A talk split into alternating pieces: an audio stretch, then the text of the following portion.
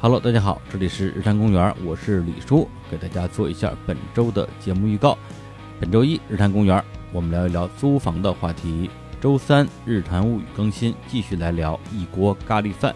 本周四说归说，张湛博士做客，来聊一聊我在哈佛读博士。本周天地无用继续日更，同时这也是天地无用最后一周的日更了。而且这一周的日更呢，是在我的强烈要求之下特别加更的，因为我本人实在是太喜欢思谦老师在天地无用的单人节目了。也希望大家可以在各大音频平台分别搜索以上几档节目，订阅、收听、留言，让我们在这段特殊的日子里面相互陪伴。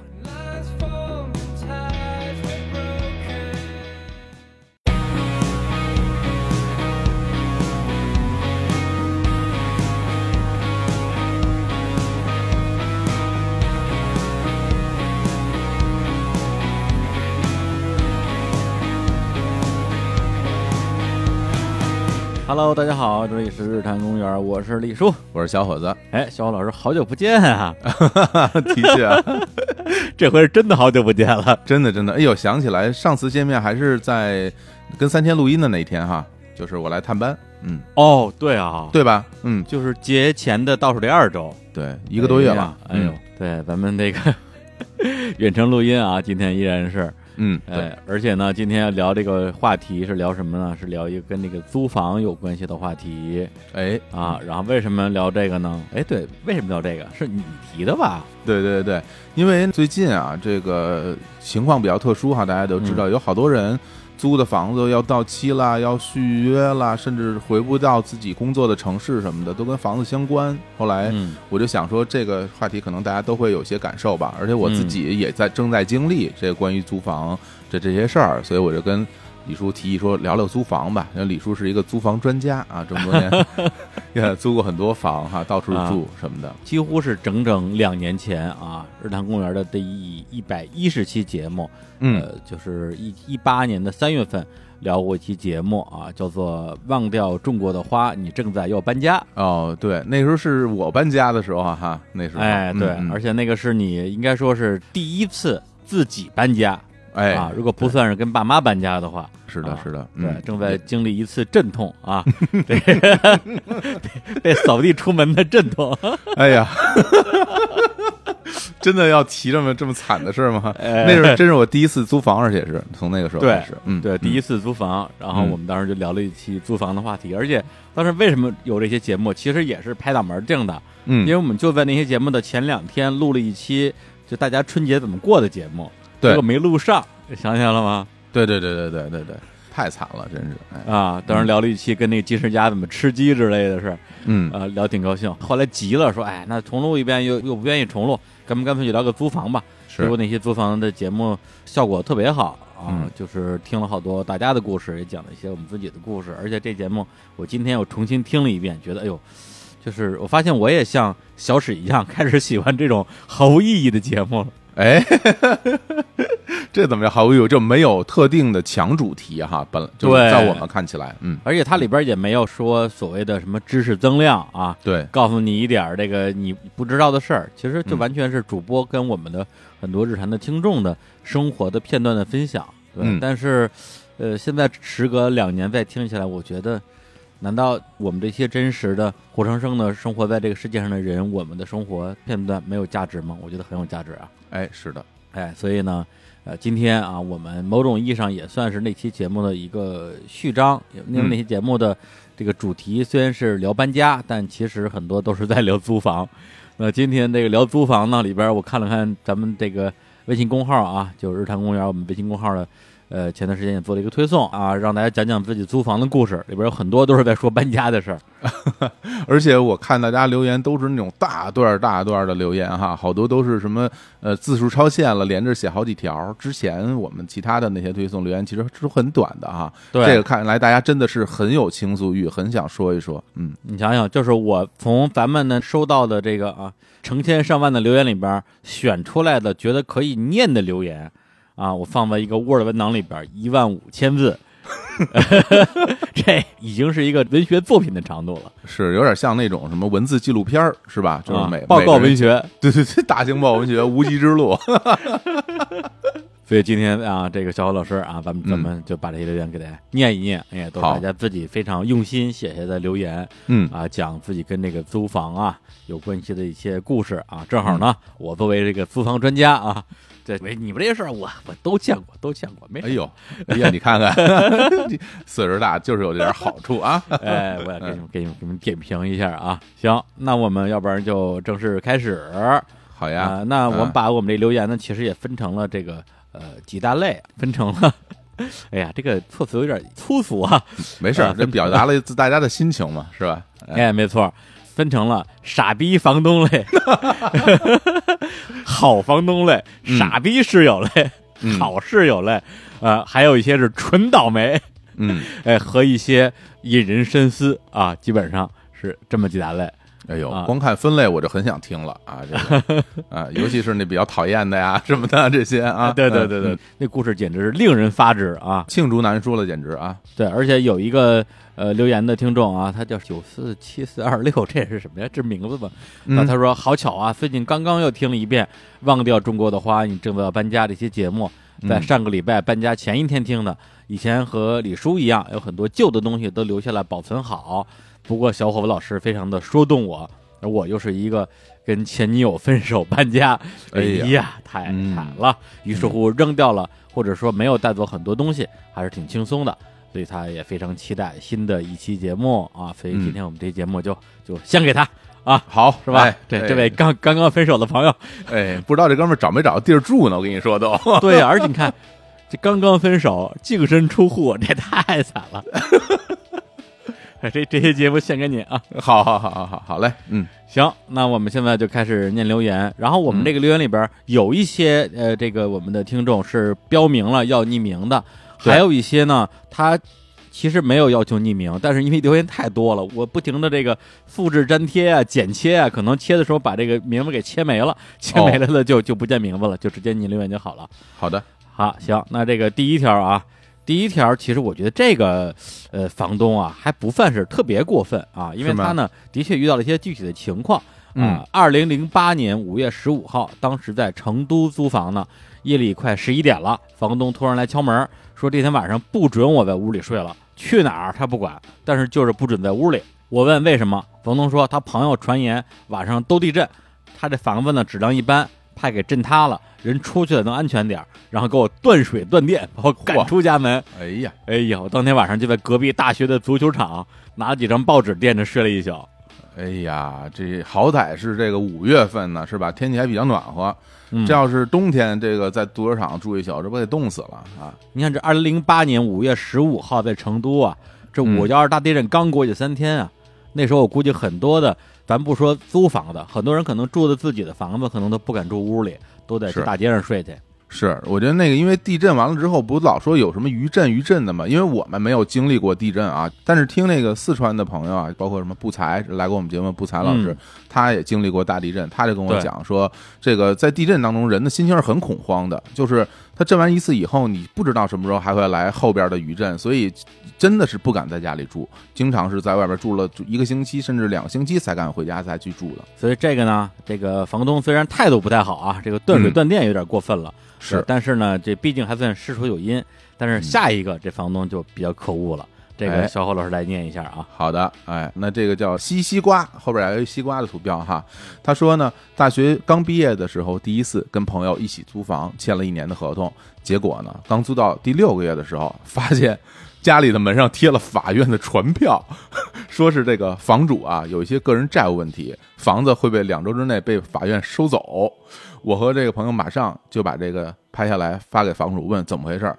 这房主信誓旦旦说：“没事儿啊，你们这个放心住，我来处理。”结果两周之后，我们下班以后回家，发现法院已经在我们上班时间把门锁给换了。当时是周五啊，必须要找法院的工作人员来开门，但是呢，他们又不上班了，已经啊，房东结果就把我们安排在酒店住了两天，但其实还行哈，他还给你嗯安排个酒店，但是我们的行李都在家里啊，就什么都没有啊，上班回来什么都没有，住了两天酒店，到了呢周一我们自己去联系法官拿钥匙，房东全程不管。能确定的事儿啊，这个房子一时半会儿啊是不会回到这个房东手上了。嗯期间呢，我们跟房东协商这个赔偿啊，是吧？因为毕竟按照这合同里边出问题了，和合同终止，你要赔偿我两倍房租啊。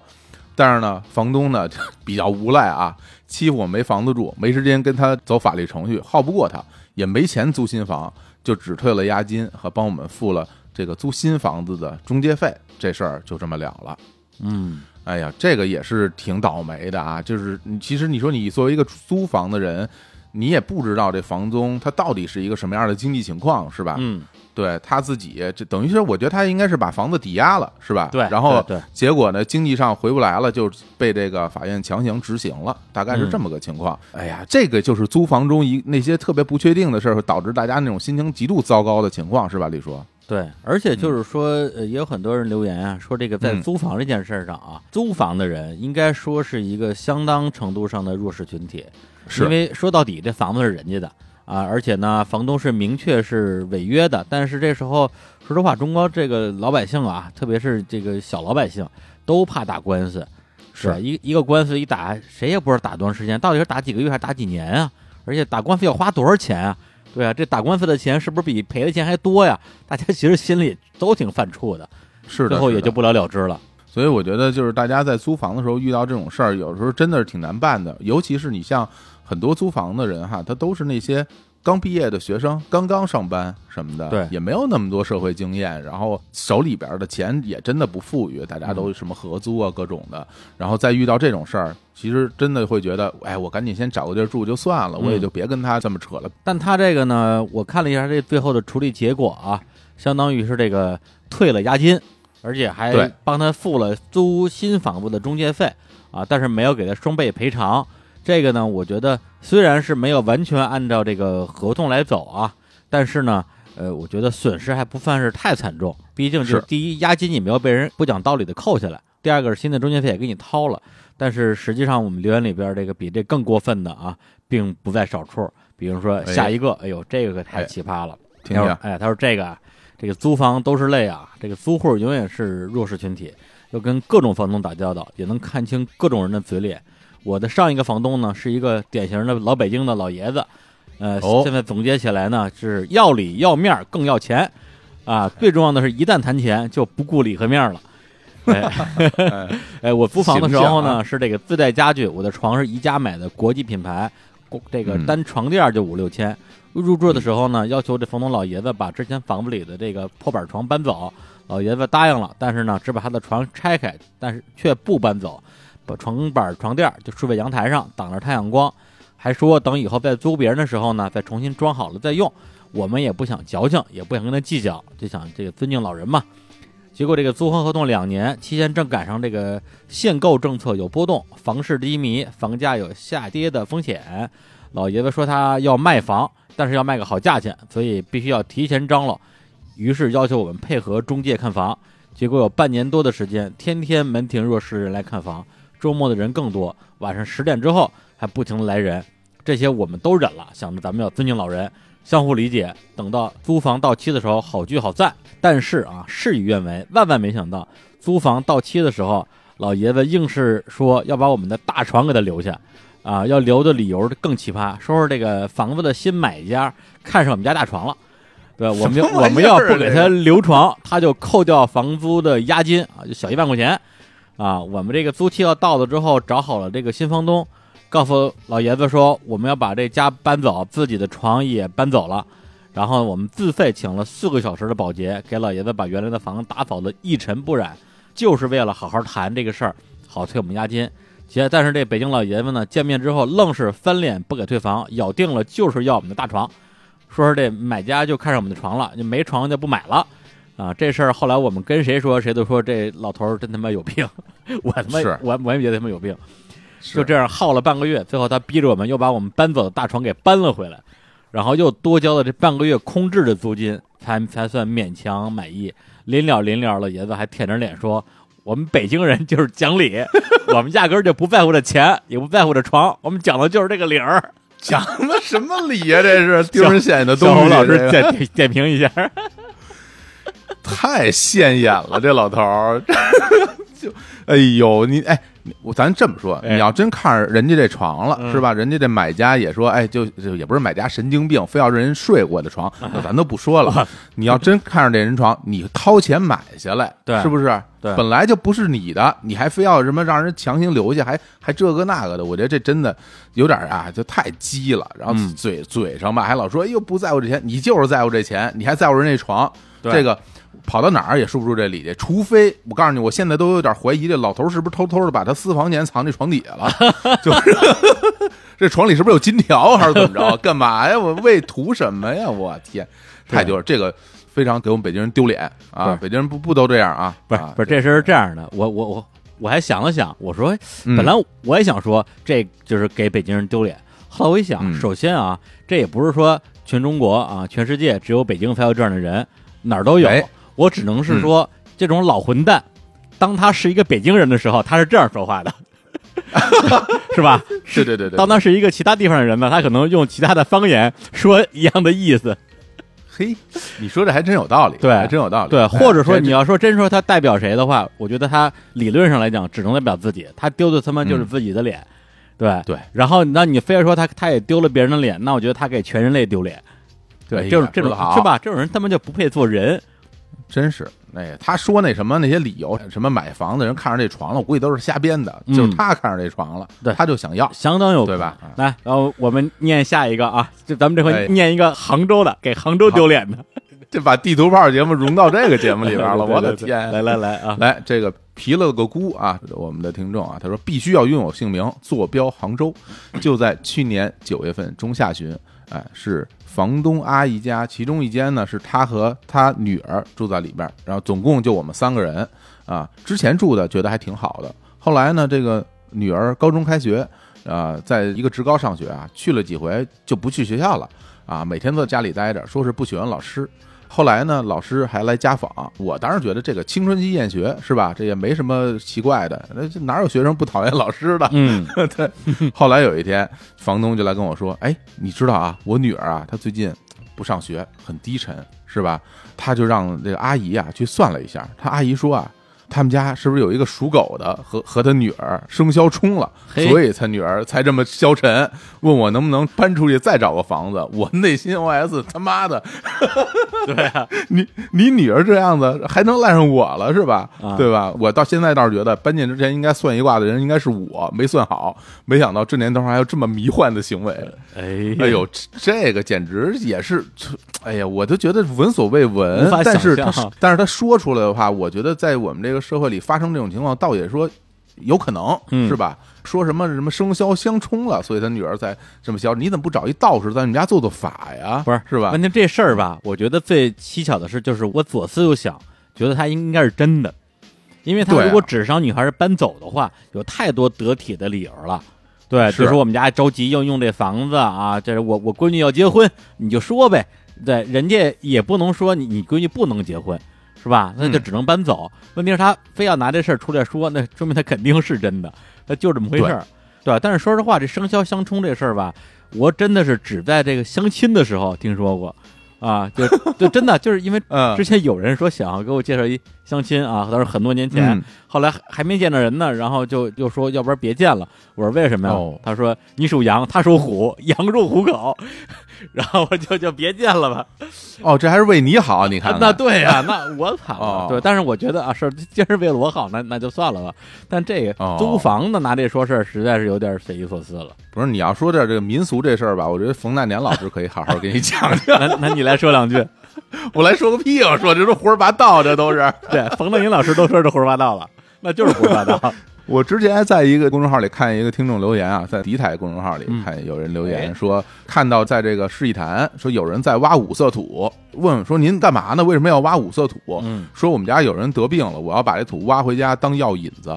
哎这也是发生在今年的事情啊，哇二零二零年。哇，哎呦，就是一方面你会觉得特别震惊，嗯另外一方面你会觉得真的是有一些人是真相信这个东西的啊，真的就是百分之百的这个迷信啊嗯，而且是没有道理的迷信，但他就是依据这个来生活，你能拿他怎么样呢？他又不违法，因为咱们咱们之前也跟胡克老师聊过一些这个封建迷信的话题，对，但我嗯觉得呢，这个迷信呢，做一些对自己好的事儿，比如说啊，哎我因为迷信，我弄一堆好吃的，知道吧？嗨然后大吃一顿，或者我哪怕我去庙里拜拜，然后呢嗯许个愿望，那么因为许这个愿望，可能你自己哎对生活有了这个新的希望，或者说啊，因为你去烧这个香啊，你锻炼身体，这都是好嗯事儿，是不是？像那种是吧？因为迷信给别人找麻烦的，然后往自己肚子里吃土的，这种就是破坏自己的健康和影响别人生活的，这种我觉得就非常不提倡了。真是啊，用一句这个著名的台词上怎么说的呢？这我没有妨碍别人，是吧？我没有妨碍，对你不要妨碍别人，你不要妨碍别人不要妨碍别人。对，你可以自己偷着迷信去，是不是？来，来我们下一个，啊，下一个啊，下一个这个这叫什么呀？战战微信超级吃货，嚯，哎，哎，他说我零九年初的时候啊，在这个总政院里租过一个房子啊，一哎千四这个十四平米的单人宿舍，房东夫妇呢就住隔壁的两居。我试图嗯砍到一千二啊，他不同意，说是这个包水汽没电随便用，房间十三度睡一觉鼻子还是凉的，那阿姨还不让我用电暖气、啊，就怕浪费电呗。我熬了绿豆沙或者是炖了红烧肉给他送过去，他还说我啊，咱们老做这种费煤气的菜，就是因为你不是说煤气免费吗？哎，免费之后你最好就别用啊，其实就是这意思。嗯，然后因为住一块儿，所以经常毫无征兆的就敲门，不经允许就直接进我的房间转一圈，包括厨房、卫生间。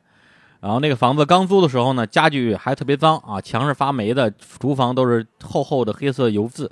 我费了一星期的时间把瓷砖什么都擦亮了，贴了壁纸，铺了地板革，房子里都是我家装修搬来的一些家具家电。临走嗯，提前一个月通知他，还把电冰箱、洗衣机、微波炉留下了，等于说就送给房东了呗。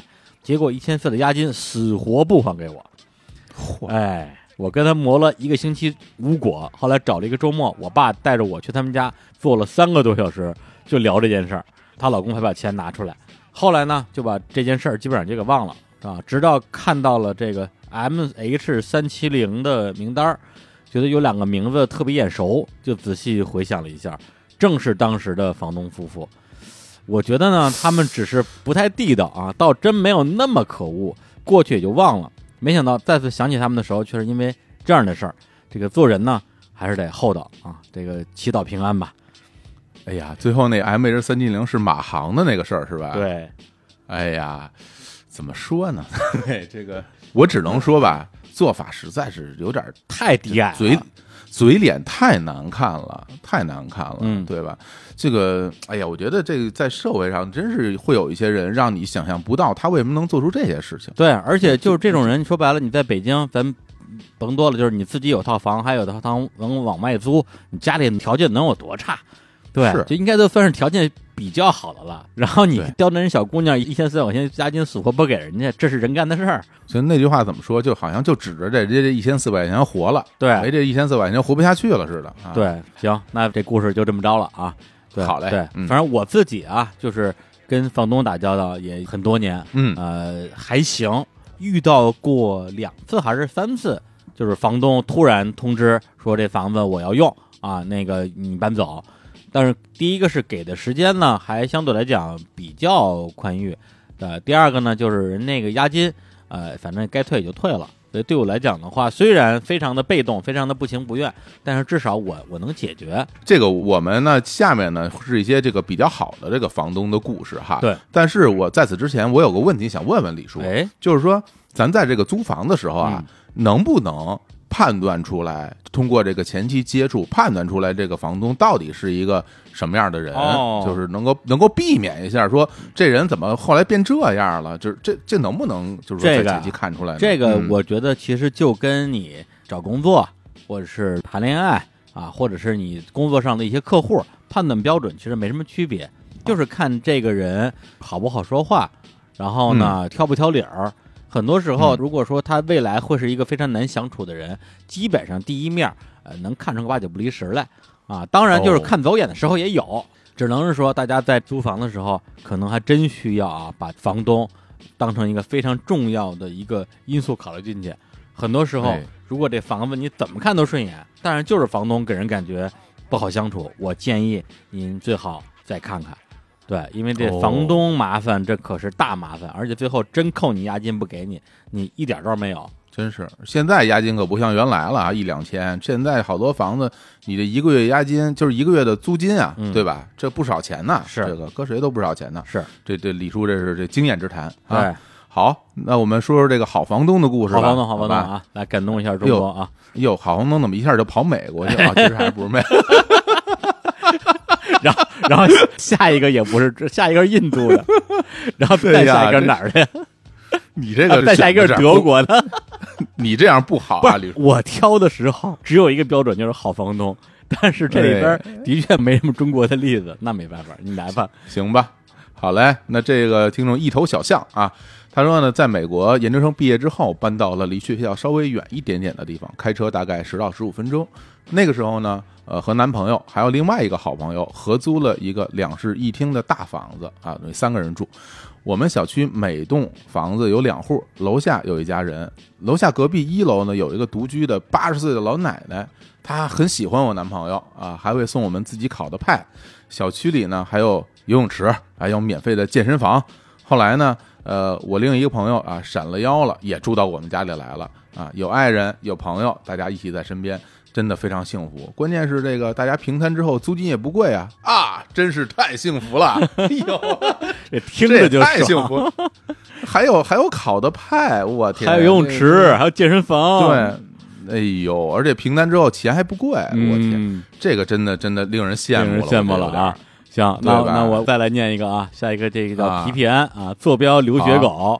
哎，去年嗯跟一群同学租了学校旁边的 house，放开了第一次在外生活的痛苦。特别印象深刻的记忆呢，就是跟印度房东的这个友谊啊。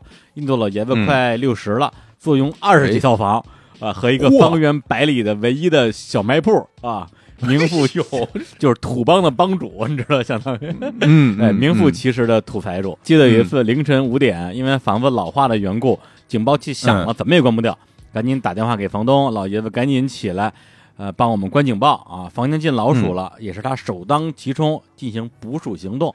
不会交水费，房东就用流利的印度英语和印度客服沟通。那个时候，呃、对啊，因为他们那这我因为我不知道他在哪儿，他就当他是在美国吧，因为美国好多的那个客服电话全都是印度人在 接电话，这些老头打电话刚刚好，互相都能听懂。好嘞，哎，那个时候只要出现生活上的困难，就会想到房东，他也挺愿意跟我们帮忙的，聊聊天儿导致现在我也改不过来印度口音，呃，我也无法忘怀去房东家做客时踩着最舒服的地毯，异国他乡。很庆幸我在租房岁月中出现一个这样乐于助人的好人。最后的分别，印度教的他和无信仰的我握了握手，互道了一句 “God bless you”，成为了彼此租房生涯的过客。哎呀，你看看人家老爷子，真的听着真美好，就感觉像一种非常悠扬的一个电影一样，是吧？这一天一天的，然后大家之间相互关心，然后彼此嗯又有距离，哎呀，真的，真的感觉很温馨。这在他的人生之中会留下非常美好的记忆啊！是啊，嗯哎，下一个，好，这个又到德国去了啊，这是柏林了。一五年在柏林学校边上租了一个别墅的 半地下，我上这别墅了已经啊。哎半地下，嗯半地下，半地下啊！房东呢是很友好的家庭，一儿一女，生活幸福。呃，每次周末啊，他们家人在就在后院踢足球啊玩的时候，都让我有点想家。柏林郊区的生态呢是真不错，有时候晚上回家看院子里就会有一些什么小狐狸啊，在在那玩，还挺可爱的。有一次呢，记得大门怎么都打不开了，看周围没人，我就翻这个栅栏跳进去啊。有时候房东一家啊出去旅游，我就会在这个屋子里边啊毫无忌惮的大声唱歌，真的很爽，是一段很美好的回忆。怎么样，还是这么美好啊？感觉都看到画面了啊！这个嗯柏林那边郊区的那种那种绿树是吧？蓝天，还踢足球，哎呀，真是真好啊！而且它有一个很重要的，细节，就是这个嗯唱歌这个事儿，哎，因为它这一看就是一个别墅嘛，其实就让我意识到一件事儿，就现在我们在这种这个楼里边啊，这种大的居民楼，其实你在屋里真是不敢嚷嚷，是真是不敢大声唱歌。对，以前小的时候可能也也小孩儿嘛不在乎，有时候在屋里戴着耳机跟那儿跟着唱。现在你让屋里说实话，咱们现在录音这样大声说话，我都有点心里嘀咕说：“哎呦，别吵着邻居什么之类的，更别说唱歌了。”对，所以你像咱们记得去年我不是去那个芒市弄咖啡那一次，当时到那个山里边，我突然发现，哎，我旁旁边一个人都没有。我当时我就嗨了，然后就戴着耳机听着那个歌，然后就对着大山，嗯，就是唱了半天，觉得太爽了，哎对，感觉自己好久都没有说敢放开音量大声唱歌的那种感觉了。嗯，不用顾及别人的感受哈，也不是因为没有别人，对，不用不用考虑说会不会吵到别人，因为这地儿没有人哈。然后再下一个啊，我们的听众叫苏苏啊，想当年在马来西亚常住的时候，你们这这帮人，哎 哎太令人羡慕了啊！真是在吉隆坡租房不住，中介说有个房子还挺合适，但是房东要求特别多，特别难打交道。问我这样的房东还要不要看？你要问我，我肯定说那就不看了嘛。是，哎，奈何呢？当时急着找房子，离公司又近，设备又齐全的房子实在太少了，而且这个房子半个月之后就能入住，还是硬着头皮选了这套房子。签合同的时候，房东出现了，是一个四五十岁的华人大姐，合同上密密麻麻的清单，居然连房间里配几双筷子、几个衣架都写了，要求交房的时候一个都不能少。立马觉得这个房东不太好相处，奈何呢？已经是箭在弦上，不得不发，房子还是租下来了。没想到，结果是我这个小人之心了。房子租下来之后，首先发现他把家具全都给换成了新的。然后呢，房子有什么小问题，无论是下水道堵了，还是煤气灶点火有问题，他最多半天就能过来，带着维修师傅和你解决方案。他看我一家人啊，有老有小，经常主动把他请的钟点工介绍给我们用，因为我们是外国人嘛，孩子生病了也不知道怎么找医生，他还把他附近医院经常看的医生介绍给我们。后来我们又买了一个同一个小区的房子搬走了，搬家的时候呢，他根本就没检查家里的物品，说把房子租给我们是他最舒心的一年，不用检查。搬走之后呢，也还在一个小区，我们还保持着联系，经常互相送一送各自家乡的特产。我离开马来西亚的时候，要把自己的房子租出去，他还帮我找了中介处理出租。能够在异国他乡遇到这么善良的房东，我真是太感恩了。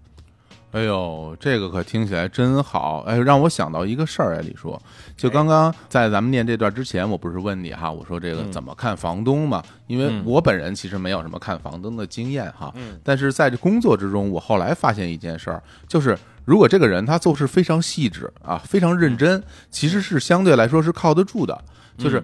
可能你会觉得他有点太这个吹毛求疵了啊，或者是太什么把这些事儿都当特别当事儿。但是这样的人，往往他面对事情他非常认真，一是一二是二，该怎么办就怎么办。相对于这样的人，我是更愿意信任的，不如有的那种说拍胸脯说没问题你就住吧，哎，有什么事儿你找我就行了。这种吧，我现在都觉得不靠谱。对，没错。其实你这个说的呀，就是刚才我提的那个，就是在那些第一印象特别好的房东里边，有些是非常有迷惑性的。是吧？拍胸脯说的事儿，最后他一样的不给你办，甚至会突然之间就开始刁难你。而有一些房东呢，可能刚开始感觉好像这人怎么不太好说话，但是后来发现，哎，他只是丑话说前边儿，嗯，真相处起来其实没什么毛病，或者说你本身咱们也不需要跟房东交朋友。咱们互相不找麻烦，其实就是非常健康的关系了。对我像这样的房东，我觉得就特别好，就是他什么把什么筷子呀、衣架一是一二给你写清楚，我觉得这就特别好。比如是我最后搬家啊走的时候，那我肯定也要认真的把这个东西还给人家，然后坏的我就给人换新的，是吧？这也是相处起来也比较舒服哈。对，其实我现在倒觉得这样挺好的。对你别一开始也不说啊，哪些东西你能动。哪些东西不能动？哪些东西你能扔？哪些东西你不能扔？然后到最后说说，哎，你这个筷子啊、衣架都留下，那床垫也是我的，床垫给我留下。嘿，然后你还没法证明这床垫不是他的，嗯，是吧？但如果你在一开始租的时候签合同，写的一清二楚，家里有什么没有什么，这个东西实际上是对双方的一个保障。对，呃，有这个清单，咱们这个一十一二十可以对得很清楚，这能说明白。是，行，那我们呢，关于那个好房东、坏房东啊。先念这么多留言，呃，说实话，这个真不是我刻意挑的，就是我已经把我后台的所有的好朋友全放这儿了，这这正好是这么一个结果。对，当然，当然，这个也证明了一件事，就是我们的这个海外的听众的确非常多。对，呃，甚至有些留言说他自己也在我们那个微信的评论区啊看了一下评论，说咱们这个完全就可以组一个啊日坛的海外粉丝群了，大家还可以互相交流一下在海外生活的经验什么之类的。对我们群里边自称为这个时差党，说我们这些时差党大家都睡了，我们就开始聊了什么的哈。哎，你这这么说还真是，你看咱们嗯。现在二十个群里，每个群里都有时差党，然后每次都是夜深人静的时候特别寂寞的出来了，咱们给他们弄大群，他们天天跟那聊多好，省得老是那么寂寞了。真是，好行嘞，这事可以搞起来啊。嗯，行，那那个我跟这儿来给大家放首歌。上次录这个搬家的节目，我们也放了三首歌啊。那第一首歌呢，呃，当时放的叫做《那个下午啊，我在旧居捎信》啊，那首歌现在网上已经听不着了。呃，然后嘿嘿嘿这个时间啊，哎时间改变了很多呀。然后呢，嗯我就给大家放另外一首歌啊，是一个我很喜欢的一个队叫 Monster Car 的一首这个歌曲。然后这首歌的名字叫做呃，那下午他在新居砸电视。然后这首歌呢，只有一句歌词，那个下午他在新居砸电视。好嘞，哎，大家可以听一下这首歌。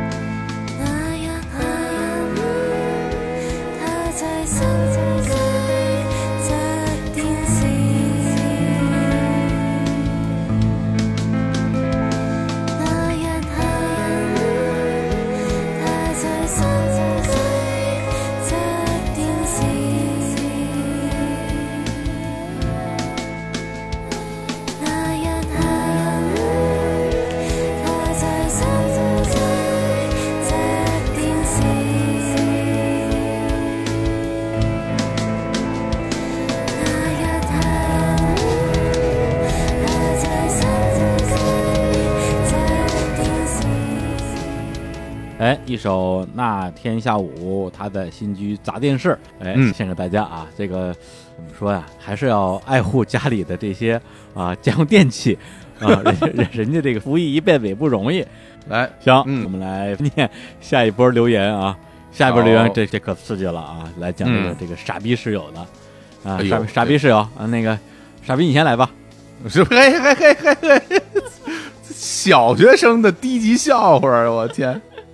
哎，但必须我要提前那个跟大家做个预警，听到这这种故事，心里边会特别有火了，大家一定要啊坐稳了，别太气着啊。坐稳扶好，没事，我哎们俩帮大家骂他们。那第一个啊，这个说啊，我租的公寓呢隔音不太好，隔壁大概是一个主播吧，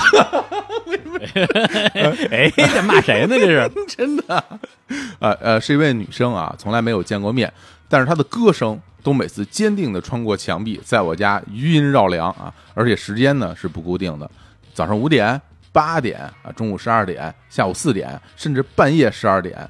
都有可能听到他的美丽嗓音，不过吧，因为唱的确实挺好听的，我有一次 凌晨四点活活被他唱醒了，我也没有太生气。哎，哎呀，这个就是刚刚咱们说的啊，你看你都不敢大声在家说话，人家敢大声在家唱歌，是吧？嗯人家是一主播。呃，不过我觉得这个事儿的确有点扰民啊。比如说你中午是吧，包括你八点也就忍了，这半夜十二点和凌晨四点，我觉得这个有点有点过了。这个有点不妥。唱歌这事儿吧，其实真的挺能给人带来影响的。因为原来我上学的时候，我们学校边上就是中央什么乐团还是什么那些家属的宿舍楼，嗯就是我经常在上课的时候就听到那个楼里边会传来那种美声的人在那儿练唱歌。嗯就是他其实是隔着一条马路的，他都能够传到你的教室里来，非常大声，嗯嗷嗷的在在那儿练，其实对你这个精神影响是挺大的。嗯，是，而且这个东西，呃，严格意义来讲啊，他如果只要不是睡觉时间，你也不能不嗯让人家唱。就好像有人在家里练钢琴、拉小提琴，是吧？你也不能说不让人家这个练琴啊。但是呢，呃，到了一般人睡觉的点儿，我觉得在家最好还是控制一下。好，嗯、来李叔念下一个。好，下一个这个人叫嗯地球上的最后一个 emo 男孩儿。他说：“嗯哎，这个一九年暑假和男朋友呃在武汉，哎呦租了一个酒店公寓，半夜隔壁的情侣吵架摔东西，第二天发现他们把一把门都打烂了，哎呀，这还破坏公物啊！太刺激了。这还有一天晚上呢，我在洗漱，他在看电视，突然有人敲门，他打开之后发现是一个女的，说是你叫的服务吗？然后我男朋友说，哎哎，一堆问号，然后那女的还要看，还要还要看他的手机，然后我从洗手间里探出头，那个女的就走了。哎呀，哎这多么尴尬的经历啊！是啊，这个的确，你说你要是不在家，没准儿 说不好了。这个，哎，你这你这个方向很奇怪啊。哎，不过这个半夜吵架摔东西这事儿是不是挺吓人的？李叔，呃，这个非常过分，对对吧？就首先啊，就是从我个人角度，首先我对于情侣吵架这件事儿本身，我就特别的排斥，我我、嗯我我受不了这个，我我也看不了这个。有时候嗯偶尔，比如在我爸妈家打开电视机，我妈有时候看那种电视剧，碰上那种甭管是小两口还是老两口吵架的，跟那瞎嚷嚷，我转身就走，听着就烦。但是有时候你的租房碰上这种，真的是没辙。而且你碰上这种爱吵架的人吧，他老吵架，嗯，他不是说今天吵完，明天就不吵了。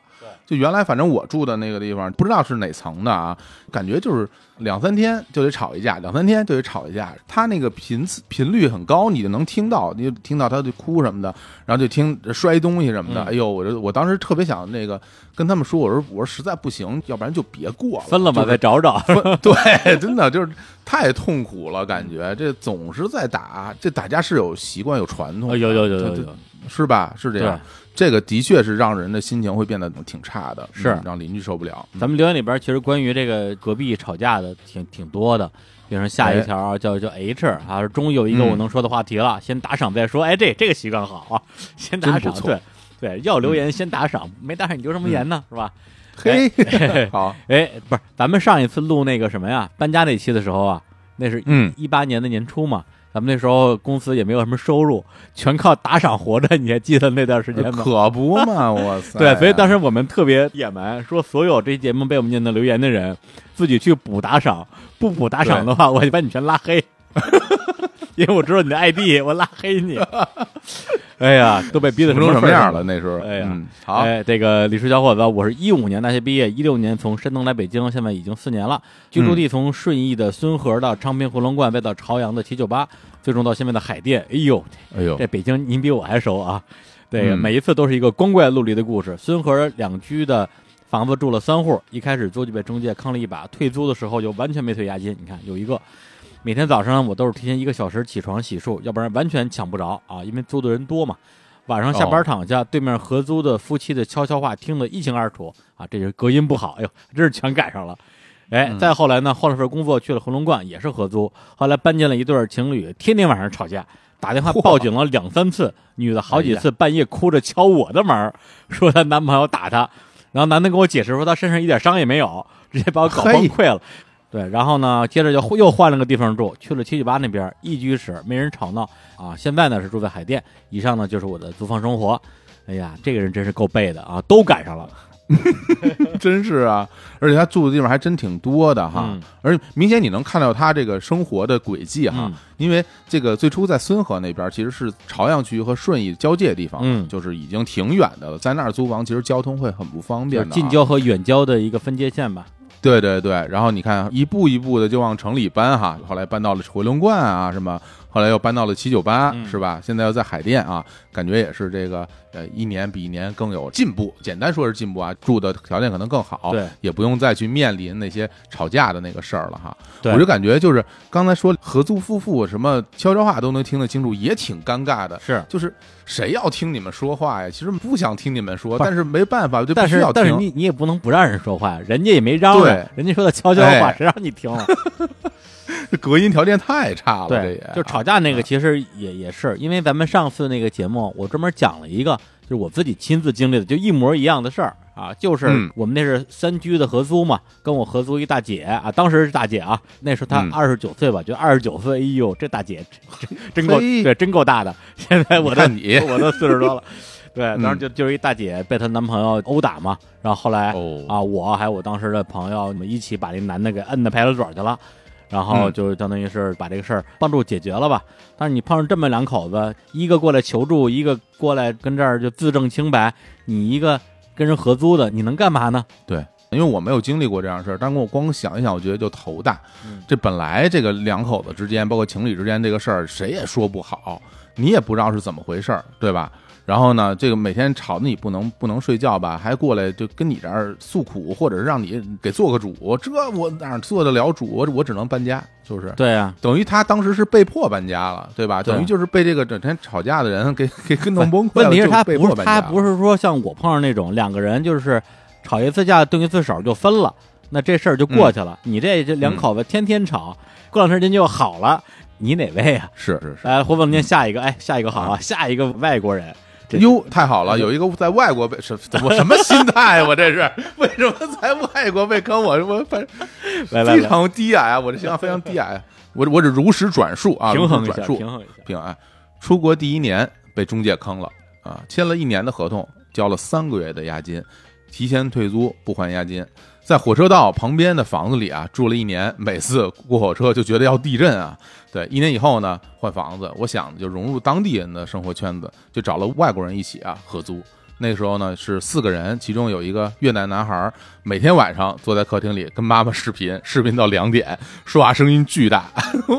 我们剩下三个人跟他谈了无数次，没有结果啊。哎，对，还有一个女生呢，这个每个双休就要带男朋友回家，然后两个人呢一起泡澡，一泡就是三个小时。哎呦，真 是这都什么事儿啊？对，同时呢，这个楼下住一位老太太。每周都会来敲门，说我们吵啊。这个其中有一次理由非常奇葩，她说听见楼上有人光脚走路的声音。哎呦，老太太耳朵真不错。合租半年以后呢，就再搬家了，从此一个人住，爽歪歪。哎哎呀，看出来还得一个人住。看好多故事最后的结尾都是说，最后搬出来一个人住，爽歪歪。对，这个 这个这每天十二点跟妈妈视频到两点，真的有点有点吓人，感觉啊、对，因为他们就是都是留学嘛，所以有时差。对他妈那边肯定是一个呃适合的时间。当然，这里边我觉得合租啊，一定会有一些大家觉得相对来讲不太呃和谐的地方啊，需要相互理解。但是总有一个边界，总有一个边界。对但是有时候你真是碰上这种，他这个我觉得已经其实说实话，可能有点这个不同国家的人的这个习俗问题了，是吧？对你说这个越南妈宝啊，还有这个也嗯喜欢洗鸳鸯浴的这姑娘啊，这个 我觉得已经不是习惯，有点习俗的意思了。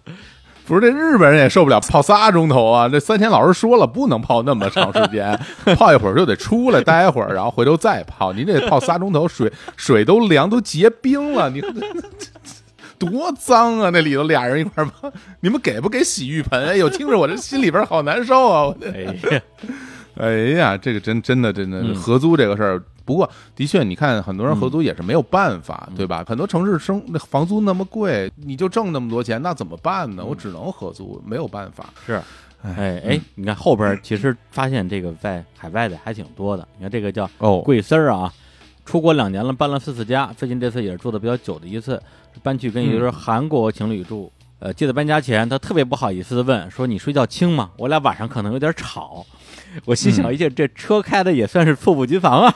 哎，结果入住的第一天晚上就领悟了，原来他们俩是夜猫子，天天晚上看电影儿。那天晚上他俩看的是《波西米亚狂想曲》，嚯，哎呀，呃，那片儿吧，确实也有点吵。对，嗯妈妈咪呀，妈妈咪呀，一会儿唱而且它本来里边还有很多那吵架的画面啊啊，不单单唱歌什么的，啊，嚷嚷什么的，确实有点吵。他虽然不是开车的那种吵，但是呢，嗯，这个这个电影里他他也开车，所以 哎，李叔让你选的话，你你选择这个开车那种吵，还是看电影这种吵呢？哎，其实啊，火总啊，嗯，其实我一直特别奇怪一件事儿，你说为什么大家都那么反感隔壁有人开车呢？对，我也不太理解。对，我觉得，我觉得，我觉得，我觉得挺好的，又不又不用花钱，是不是是不是有的车开的声音不好听啊？我觉得？就是。哎，这这这有可能，这有可能，有可能吧，嗯。或者是就是吧，太嚷嚷了，是吧？嗯。或者是各种话太多，就是有可能会令人反感。但当然，我觉得有嗯。有一种情况，我肯定是呃不喜欢的，就是我真的要睡觉，但是又真的太吵了，那无论你是什么声音，我都不喜欢，是吧？嗯，对，所以这个我觉得，甭管你是看电视啊，还是唱歌，还是开车，咱们嗯，最重要的，第一是看看钟点儿，第二个是控是控制音量。对，差不多就行了，是吧？嗯，自己高兴，自己偷着美就可以了啊。哎，好，下一个下一个，这还是一个美国啊，就是在美国的事儿。这蘑菇啊，说在美国读书的时候呢，曾经三个人合租一个 house，两个卧室，一个客厅。住我对面那个姑娘吧，平时啊，这我就不知道什么意思，鸟烧的，不知道是什么方言哈。嗯呃，我们接着读看看是什么意思啊？呃，在这个厨房啊、门口啊这些公共空间遇到人啊，也从来不搭理人哦。那估计看起来就是挺屌的，是吧？嗯哎，平时做饭呢，就是电饭锅呀、微波炉啊，相安无事。有一天，哎，这个姐姐用锅炒菜，后来才知道这是她长这么大第一次开火做饭，锅里的油烧得太热了，就起火了啊！她尖叫着就往锅里倒水，火苗噌的一下就飞起来了，屋里的这个烟雾报警器嗡嗡作响，开始咔咔喷水啊！小镇上的火警收到信号了，消防车都出来了。等我下课回来呀，看到我家门口停着消防车、警车，我就吓傻了。当时啊，我还这个安慰这姑娘，还给她买了晚饭。后来呢，这个呃房屋租赁公司呢就开始清算赔偿啊，这火呢也没烧到什么东西，但是呢，这个烟雾报警器喷出来的水把这个厨房跟客厅都淹了。我的电饭锅、微波炉泡坏了啊，住客厅的大哥的床垫啊泡扑腾了，地毯呢全部报废，赔偿费五千刀，五千刀啊，刀 刀儿啊 这么多钱呀！我天，嗯那这个事儿呢，就按理说就是这个姑娘一个人的责任，对吧？这个我在学校上课呢，那大哥在客厅玩游戏呢，结果他就撒泼不赔钱，说他没有啊，最多就两千，剩下你们自己想辙去。就这事儿磨磨唧唧拖了一个多月啊，房屋租赁公司说再不赔钱你们就都滚啊，全都全都搬出去。最后呢，他出了两千五，我出了两千五，客厅大哥跑路了啊，去朋友家住了，完全不不管了。哎呀，这个真的太亏了啊！这个两千五百刀啊，那么多钱一，百多块钱，对啊。那这个房子到期之后呢，我就再也没合租过了，宁可租一个单间贵点儿，也再也不跟人合租了。这事儿让我知道什么叫老乡坑老乡啊，两眼泪汪汪。哦，感觉还是老乡，哎，哎可能是中国老乡吧。有可能啊，两千五百刀啊！我呢之后就吃了三个月的这个咸菜泡面啊，蹭了各种讲座、茶会、教会活动 啊，好完家伙，进去 他们吃了去，我吃不上饭了。太惨了。哎呀，真是租房再难也可以扛啊！合租遇到奇葩，真的必死无疑。哎呦，我这这个真的有点太惨了。嗯，就你说遇到这么个事儿，你说这哎呀，这跟他一点关系都没有啊，那又赔了两千五百刀。我这嗯真是这合租这个东西，真的你你没法判断这个人是一个什么样的人，是吧？对，而且像他说的，这姑娘还不是那种说一看就特招人烦那种啊，可能你嗯不熟的时候觉得就是一文文静静小姑娘，但是哎真遇到事儿了就给你撒泼打滚儿耍无赖，嗯，那怎么办？就还又说回来了，你你是告他还是打他？你拿他没招儿。对，很多情况之下，这这真真的是没辙没辙的。而且就是那种一个房间里边几个屋，大家分别合租的人，他中间也会换人的，就你也不知道，在你住的时间换成了什么样的人住了进来，是吧？这个不确定因素太多对你没法控制，除非你是二房东，否则的话，那相当于是你们你们都对房东。哪天房东突然跟你说，哎，你隔壁换人了，你有什么办法？你没你没有办法的呀。你又没有没有任何选择权，是吧？你你的选择只能就是我不住了，我搬走，嗯，只有这个，别的就没有，你只能忍着啊。下一个啊，我跟两对情侣在三室一厅的老房子里，隔音很差，经常能听到外鼓掌的声音。哎呀，有回夜里想上厕所啊，但是隔壁鼓掌正高兴呢，心想着别打搅人家，所以等没声了才出来。结果一开门，撞见走廊里隔壁大哥光着屁溜去洗澡，四目相对，真是尴尬极了。情侣们，不过带卫生间的主卧不好吗？哎呀，而且我还我在那个评论区我还追问了他一下，我说你是男的嗯。女还是女的？他说我是女的呀，啊，女的呀，啊。我天，太可光着屁溜去洗澡，哎呀，真是把自己不当外人了，这个是对啊。这是不是属于耍流氓吧？这个这应该是可以告他，我觉觉得诚心的吧，我觉得这大哥是不是有暴露癖啊？是吧？好，反正这令人挺膈应。别说这异性了啊，我们当时上大学的时候，有的同学啊，光是屁溜在我们这男生宿舍里溜达，都会被大家完全鄙视了，这看不下去啊，实在是让人心里很难受啊。嗯，是啊，还有一个最后一个啊，傻逼室友的、是这个哎，多年合租前的室友的记忆。那时候他带着一个朋友回来一起住啊，这个他是女、哦女的她啊。然后呢，嗯晚上我去卫生间洗漱，发现啊，这个洗手池旁边平常洗手的香皂不在了。探头一看，室友的朋友正在厨房里把一只脚放在洗碗池里，用我的香皂洗脚。何总，咱点评一下。应该给他一嘴巴，我觉得这这这太气人了，这太恶心了。嗯，其实让我想到有点像咱们上大学的时候那些用别人的东西也不打招呼，然后用的特别恶心的那些同学，是对吧？我记着有一次我去学校那浴室洗澡，有一个就是还不是我们班的同学，只是认识。然后打个招呼，哎，我就去洗澡了。等我洗完澡呢，我出来就开始擦，擦完之后我把毛巾放边上了。后来他出来了，嗯，上来就拿着我毛巾开始擦自己，真的呀。擦完上半身，擦下半身，我当时我就疯了，我说我操，我说你在干嘛？我说你，我说你你你怎么回事？他说我没带毛巾，我用一下去。我说啊，我说我走，我当时后来我说我送你了，你拿走吧啊，真的有点恶心真的有点有点接受不了啊。对，所以这个我觉得，呃，卫生习惯啊，那您愿意啊，把这个是吧抹布啊，这个擦脸用，那是您自己的事儿，但是别拿别人东西当自己东西，就嗯起码啊，私人物品的所有权这神圣不可侵犯，就哪怕你们是室友，也别拿自己不当外人。是，对，所以其实，呃，刚才你看了好多的关于室友的故事啊，其实都会得到一个结论，就是能不合租就不合租，啊、或者说大家都是因为一开始没钱只能合租，后来但凡有了点钱了，就开始自己住了。我觉得这也是很多人的个人经历吧，包括我自己也一样。咱们上次录搬家那些节目的时候，我提到我那时候先在报社住，后来从报社搬到了呃外经贸大学那边啊，跟我合作是一嗯变态。但是我只留了这么一个扣儿，我只说是个变态，就没具体讲。好多人在评论区说：“哎，那个什么时候讲变态的故事啊？”我给大家讲讲这个变态。嘿，呃，其实，他也不至于说有那么变态，因为他也是男的，我也是男的，他他也不能怎么我啊。但是那个人嗯首先第一是他那个形象啊，就是那种一头卷发，然后一个这个豹子头啊，像这个狮子一样的鼻子，感觉就是那种很爷们儿那种人。然后他但是干那些事儿啊，真是让人有点哭笑不得。首先，因为那个房子是他租下来的一个房子，之后他要转租给我们的。然后那房子呢，哦其实面积挺大的，但是那格局极其的不合理。也就是那房子估计有个小一百平，结果是个一居室。对啊对，就是中间有好多的浪费空间，包括那些什么过道的那些空间。我跟他其实是一起住在那套房里边唯一的一个房间里面，我们其实相当于住的一间房。哦然后一间房我们怎么住呢？因为我当时还带着女朋友呢，中间拿一床嗯棉被、从天花板上掉下来，等于说棉拿棉被当墙，然后隔开了两间房。你能想象这个这个隔音是什么水平的隔音了？对，就现在这种事儿，你让我就想都不敢想，我怎么可能跟跟一个跟一个男的拿一棉被隔着就住呢？但那时候其实也就是图便宜吧，就然后就搬进去了。嗯，结果呢，这大哥他好像是搞影视的吧，就天天在屋里打电话吹牛逼，对，就巨大音量吹牛逼，就是说的那些话呀，全都是那种说，你知道我是谁吗？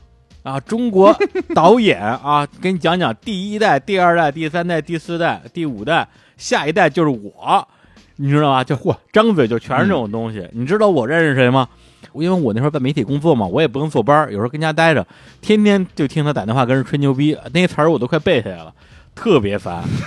然后呢，嗯有一天晚上他在家里好像是放那个，呃，对，零三年嘛，正好火了一首歌叫《无所谓》，哎，杨坤的无所谓，然后这大哥就开始单曲循环无所谓，然后放最大的音量，没完没了的听，听了两个多小时，直接给我整崩溃了。但是那个时候呢，我觉得怎么说呀？可能我那时候实在是太烦他了，特别不愿意跟他说话，然后呢，嗯就直接拿拿出我们家的那个音箱，也放了一首歌，哎，因为现在就是有时候在我们那个粉丝群里也能看到有的听众在群里边说说我们家隔壁又开始干嘛干嘛了，我怎么能反制他一下？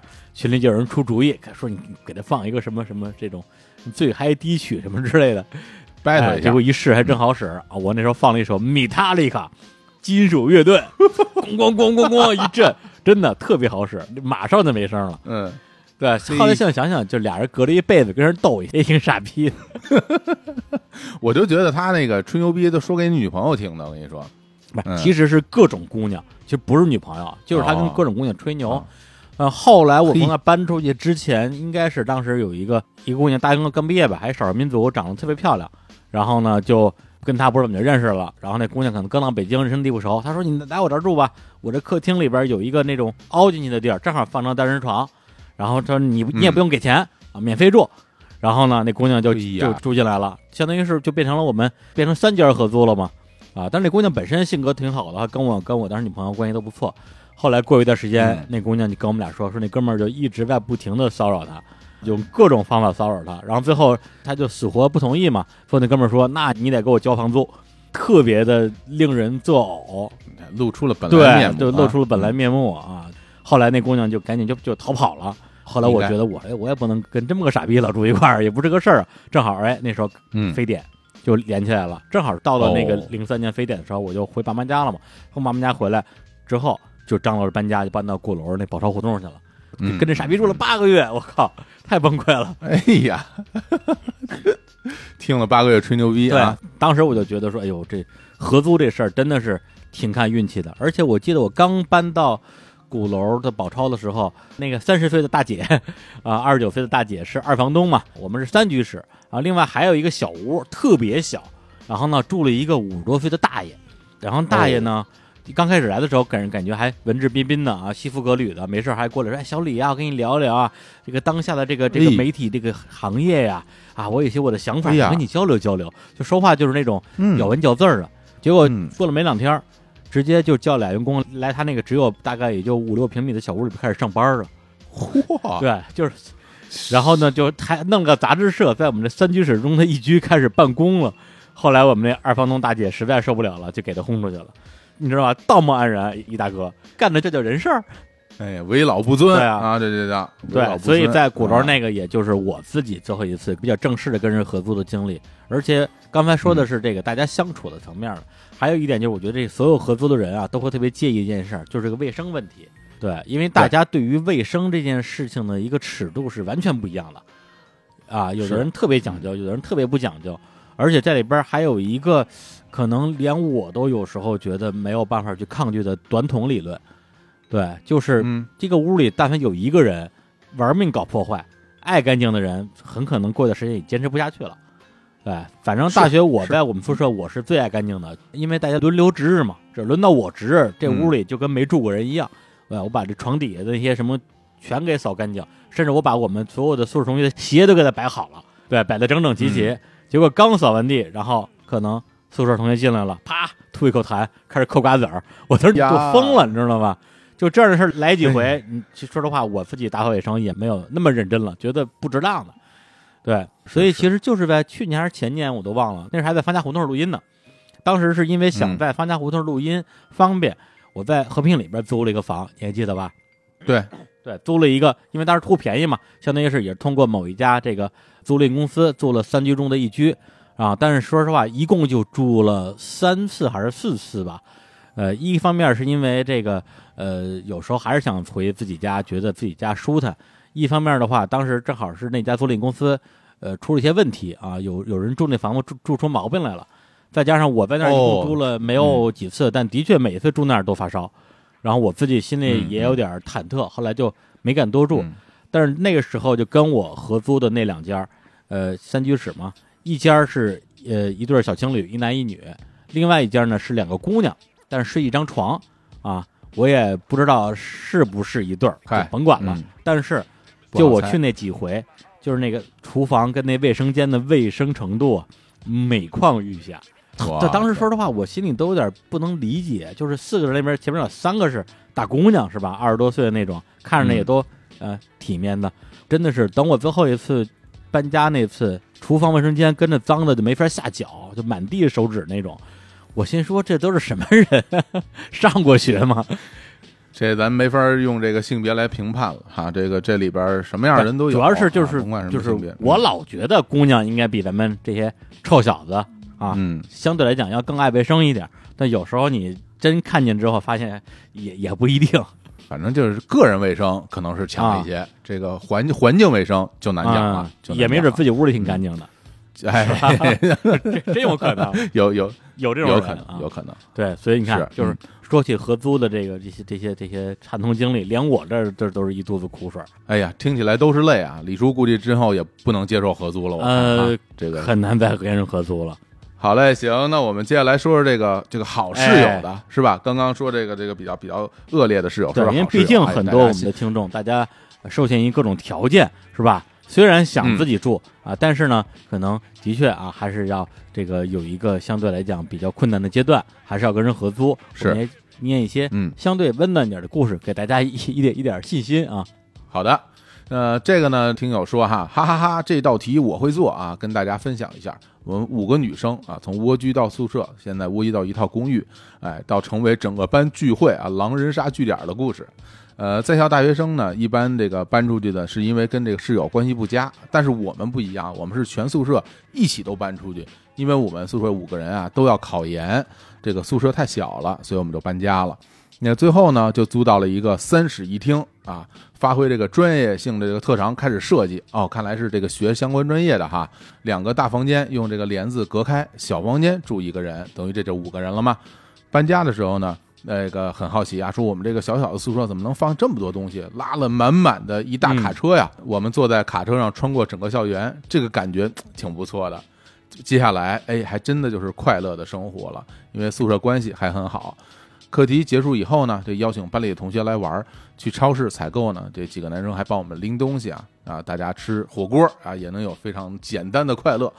好几次采购回来，拎着大包小包啊，还碰到老师了啊，老师还开玩笑说：“哎，什么时候我也能去坐坐呀？”哎，感觉这很很融洽啊。现在疫情在家，很想念他们。开学之后，我们还要约起来。哎，哎，他们这个比较特殊啊，是一个宿舍的同学五个人，大家一起租了一个房子，这样来合租。，啊但是一个宿舍的几个同学关系这么好的，其实我估计也没没多少。是这个的确 赶上了，赶上了。对哎，对我觉得这个你说怎么说呢？就是运气好，是不是？你五个人都能够这个呃友好的相处，这个几率其实挺而且这五个人可不是说大家自己选的好朋友，可是学校分配的舍友。这就是什么多少年的缘分啊，让你们凑到了一起。好，嗯那么下一个，这个想匿名说一下我的租房故事。一五年的时候在丹麦留学啊，眼看要开学了，却租不到房，临时的短租房要快要到期了，一个人在异乡十分的无助。结果在迎新会上碰到一个很漂亮的丹麦女孩，当即就有一种一见如故的感觉。隔了几天闲聊的时候，我说起我流离失所的事儿，她随即邀请去我她的客厅暂住。哎，我也没想到这样一住就是一年，更没想到这就是我那段无果的爱情故事的开端。哎，现在回忆起来已经四年了，看见日坛证据租房故事的推送，心里泛起一串串的涟漪。你还涟漪？你住人家，对，你睡人家的房，你还睡人家，你你这样对吗？你 这这急了，你看李叔已谁让你。睡客厅，谁让你睡卧室了、啊？丹麦姑娘，头一天睡沙发，第二天就不见得睡沙发了，哎是不是？你说这个，哎，这样的事儿其实嗯呃挺常见的，就是因为是吧我以前其实在，呃大学这个呃对没毕业之前啊，可能我自己也想过，说嗯毕业之后我到底是呃自己租房啊，还是呃跟人合租啊？对，因为那时候经常去看网络小说嘛，然后里边有好多那种哦网络小说都是这种异性合租的，对，特别对对浪漫。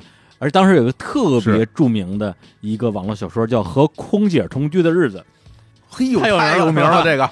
太有名了，这个啊，对我没没记错的话，那好像就是一开始就是合租，然后租着租着就把人人空空姐给给那什么了，就在一块儿了嘛。啊，对。然后我觉得，哎呦，这个好啊，就是那时候还是少年，十几岁的少年，是吧？我对脑子有奇丽幻想，哎，但是、嗯。呃，实际上就是我自己肯定没有这样的经历，但我身边的朋友，嗯。比如说有一位啊，跟他大学女朋友分手，两个人谈了八年恋爱，然后分了。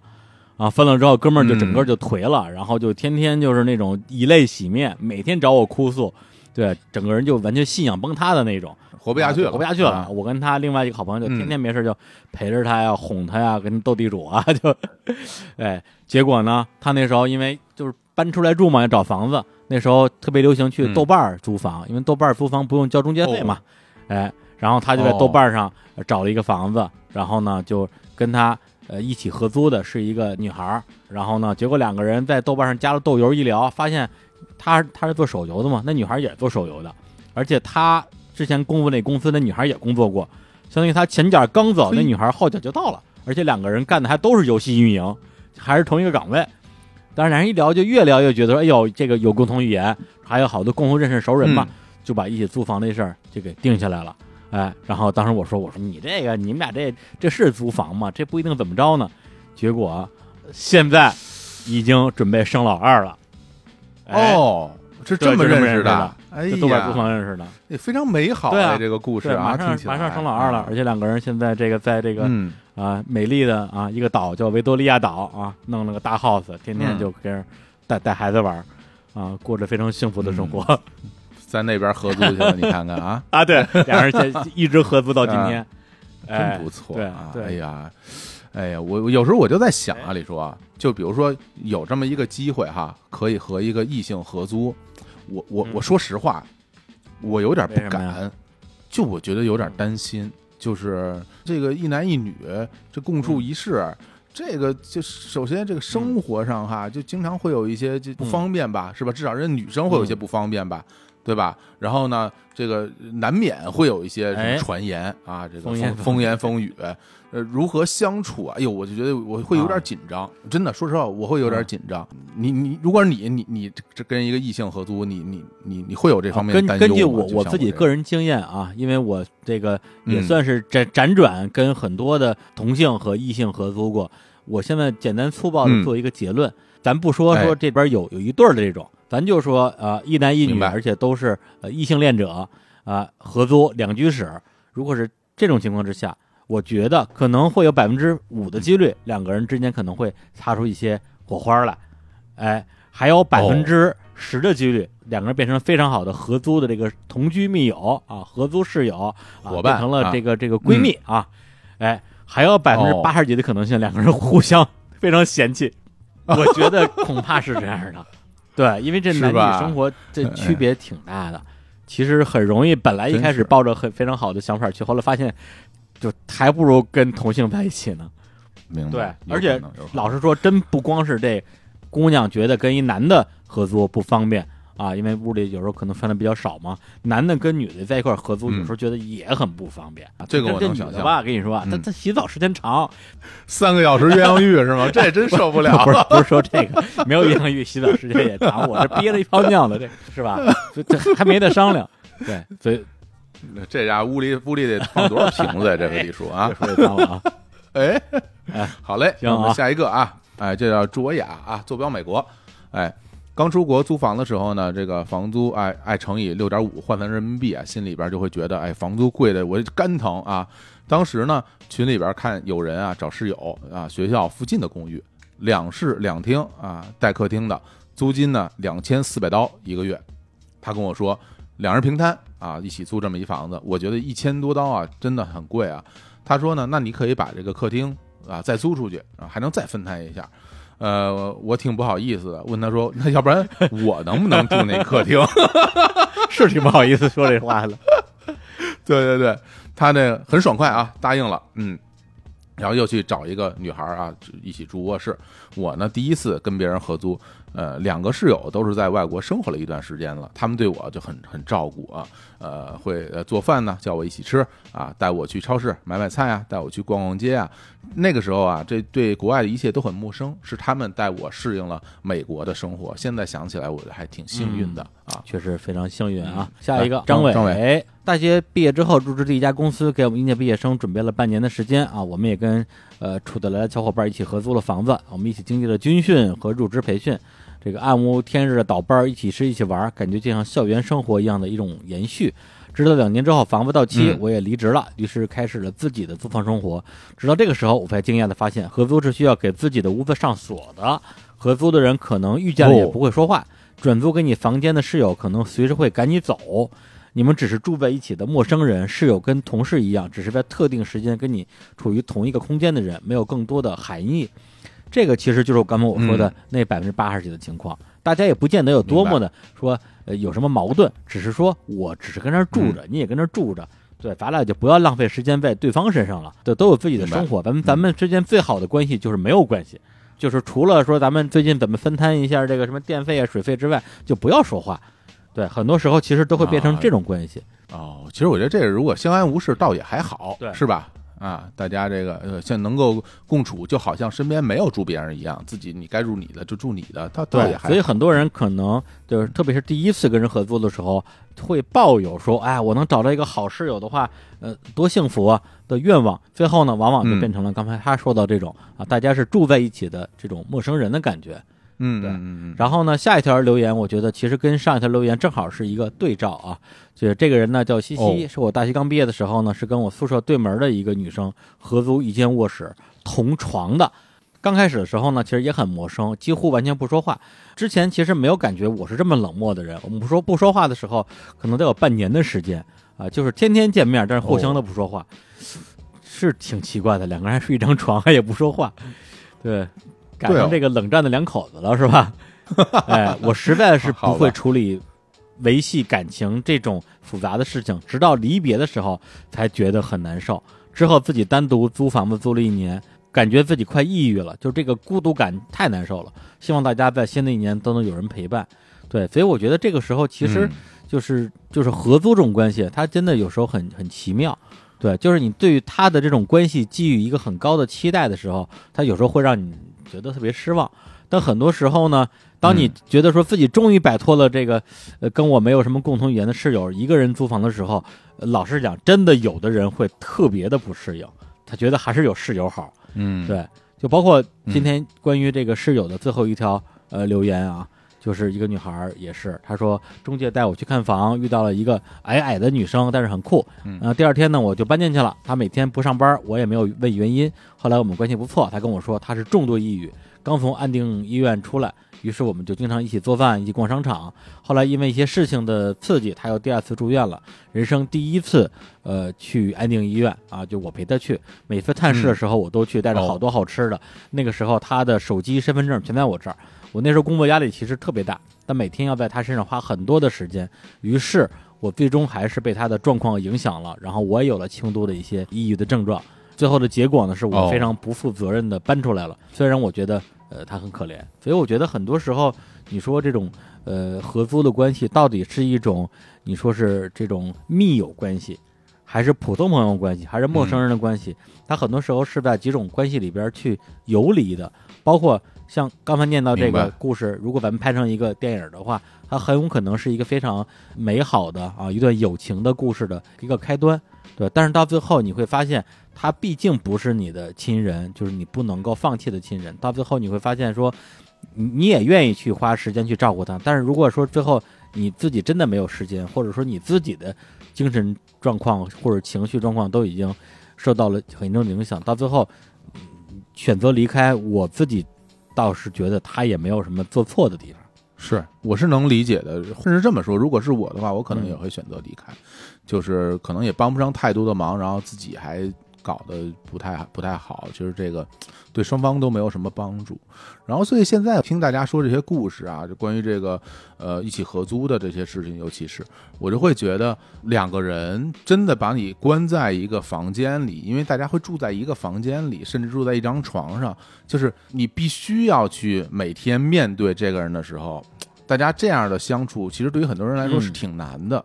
尤其是像我们这种独生子女，其实我们小的时候只只和父母一起相处过，我们没有和其他的人一起相处过。哪怕是到了上了学之后，其实那个时候是一个宿舍，那个宿舍里也不不是两个人，是四个人或者是八个人。但真的，你和另外一个人，就你们两个在一间房间里，每天都要一起相处，我觉得这个事儿对我来说就会很有压力。我其实也搞不太清楚应该以什么样的方式和别人来相处，然后我们要不要成为朋友，或者说我们我发现我们成为不了朋友之后，那就谁也不搭理谁呗。但但觉得特别特别怪，对不对？大家每天在一起也不说话，也没有什么真实的理由，是因为他偷我东西了，还是因为我就讨厌他，还是怎么样？就没话说都说不上没，没话说，还要还要强行在一起。哎呀，这个想起来真的真的挺难受的。其实其实到到最后，我觉得这种关系对我来讲，我都已经挺接受的了。包括我之前不是在深圳待了几个月嘛，然后因为公司分配的宿舍，嗯然后呢，我隔壁是有一个，相当于是也是我们大疆的其他的那个部门的呃同事，呃，业务上完全没有任何交集，嗯啊，就也是一个男的，相当于我们两两两个男的就就跟那儿住着。呃，平时说实话，在客厅里碰见，其实也不太打招呼，但是我倒哦觉得也还好，对，也没觉得有什么呃不舒服或者说不礼貌的，就大家都觉得说，哎，就是共同确认了这个距离是我们都觉得舒服的、安全的一个距离，那就停在这儿。嗯有事儿的时候说话，没事儿不说话，就也挺好。哎呦，这个你这让我想到一个什么画面？其实就很像咱们坐那种卧铺啊对对对对对，就是那个，就是那个，哎，就是你说在一个卧铺的火车一个封闭的空间里边，可就比如说这个这个这个卧铺里边只有下铺嗯你和他，然后你们两个坐在一起面对面。你要不要说话？然后嗯那种尴尬的劲儿啊，你就盼望着赶紧到终点，大家赶紧下车，互道拜拜，这事儿就结束了啊。然后长可能十几个小时，短可能几个小时。但是你要想到跟一个人啊，嗯这一个月甚至半嗯半年甚至一年都是处于这样一个卧铺空间里，我天，真的嗯 压力太大了，压力太大了。现 在我宁可去足球场上睡，我宁可睡办公室啊，就像我们隔壁的那个，天天在办公室。我相信他是不是因为是这个啊，不想回家啊？我现在能理解他了。哎呀啊，所以这个就这一趴的最后还是嗯呃，祝愿啊，我们所有还在合租的嗯我们的听众们都能碰到一个好室友。这个好呢，呃，既包括说大家可以就是相安无事啊，可能也不用交什么好好朋友嗯的这种好。呃，当然，如果两个人嗯。能成为好朋友，那那那就更好喽。就我有一个朋友，嗯。他现在也是跟人合租两两两个女孩儿，他们俩的关系就特别的嗯。亲密，然后会一块儿做饭，互相给对方做饭，因为两个人都很忙，那就谁不忙的时候谁给对方做饭。真好，哎，然后呢，包括嗯。就是有一个人可能经常出差，但他又养了猫，嗯。那么那个没有出差的人就就帮他养猫啊，照顾猫。对，甚至今年这个春节嘛，那个猫留在家里边，本来是应该是到那个呃假期结束就回去嘛，结果因为这个疫情的原因，后来就回不去，然后两个人都特别着急，又用顺丰快递钥匙给同事啊，后来发现这顺丰不递钥匙。然后就弄得特别崩溃，但最后也都解决了。这两个人就齐心协力的去解决，哎他们真有点像一起经营一个家庭那种感觉。作为两个这个同性的室友，那我觉得那这当然是特别特别呃令人羡慕的一种合作的关系了。是美好而珍贵的情谊啊，这这也是这个嗯缘分啊，也是这个也不是谁安排的这样一场姻缘啊。行，那我们这个第二趴啊，就是念完了这个啊是室友篇。我们哎呦，这节目这这挺，长的了啊，没关系啊啊，哎，没关系，哎呃，嗯，这段时间大家好多人可能还在家里办公，对这个估计嗯也、也都跟家里憋得挺难受的。这种时候，我们这些做电台的人能能干点什么呢？因为咱们上次录那个这个春节你还好吗？那个时候是我可能今年就是最颓的一段时间，然后我这段时间也一直在自己调整，嗯就觉得说啊，能够跟大家聊聊天儿，嗯在这个时候给可能有些觉得日子没有像之前啊那么的好过的一些听众一些陪伴，我觉得也是我们力所能及的一些事儿吧。那在这个环节呢，给大家也带了一首歌，啊，这首歌我特别早就选好了啊哦，这歌是跟着故事走的。就刚才我们的故事里边，你你有没有印象？我提到了谁的歌？嗯，提到了谁的歌？提到了谁？提到了 Metallic 是吧？没错，就是米泰的。我天呀！好好，我喜欢，我喜欢，我喜欢这乐队。那哎总比放无所谓强。那强的，那强多了，那强多了。哎，我准备的是这个米泰那个我最喜欢的一张专辑啊，嗯黑色封面这张同名专辑。嗯，对，哎，里边的一一首歌叫做《塞巴楚》，No No No，塞巴楚。好嘞，好嘞，这这这张专辑我听过无数遍，是吧？都特别喜欢啊。对，一会儿一会儿邻居敲门来了，嗯说：“哎，谁唱歌？谁唱歌了 好，？”来，我们来听一下这首啊，《塞巴楚》。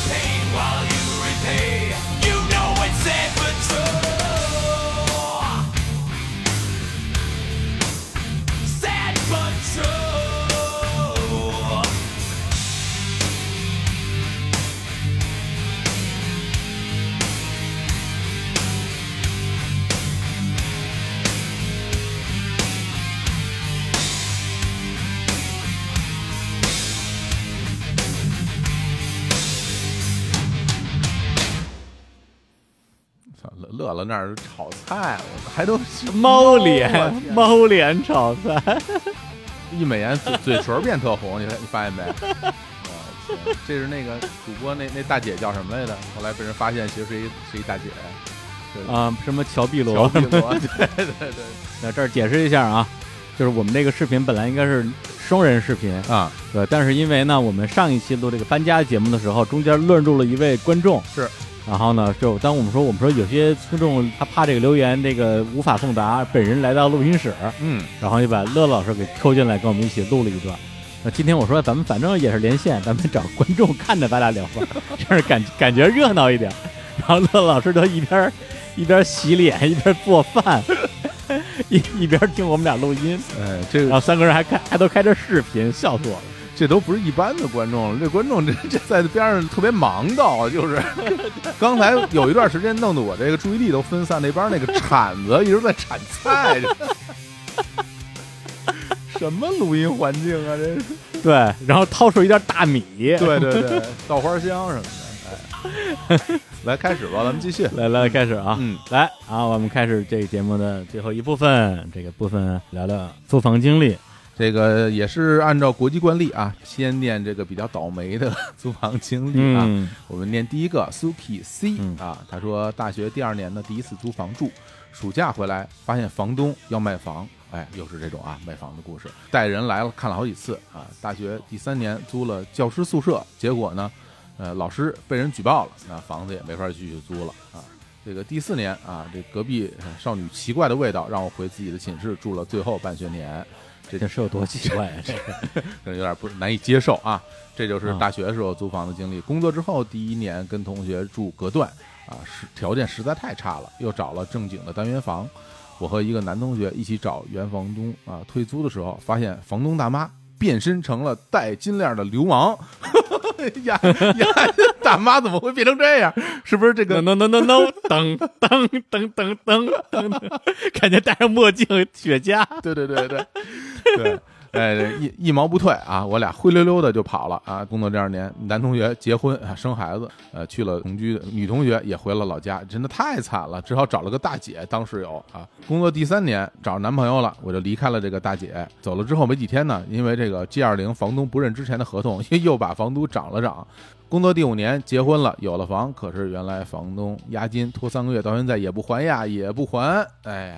哎，这个把他自己从这个上学到工作这五年到结婚有房这事儿全给我们讲了一遍啊，这个是非常详细的流水账哈、这个他租房的经历感觉都特别惨啊，就是啊，没有一个是顺利的啊。下一个啊，这个留言也是非常倒霉。好，说我这个租房最离奇的经历还是五六年前的一次，嗯住的房子呢属于安置区，周围的这个房子啊挨得很近，属于伸手就能够着那种。哇，这个治安也不太好，但是房租比较便宜，正好跟同事兼老乡上下楼。嗯有天晚上呢，回家发现门锁打不开，以为锁坏了，打电话找房东，房东怀疑被用磁铁破坏了，呃，于是找人从外面破窗进来，发现果然是遭了贼了。嗯这个楼下同事也有同样的遭遇，哎呦，结果这个房东呢就果断报警，还好那时候已经开始流行移动支付，家里也没什么现金，也几乎没有损失。嗯。但是后面发生的事情才魔幻，因为接连发现两家被盗，所以房东跟警察呢挨家挨户的询问有没有被盗或者异常情况，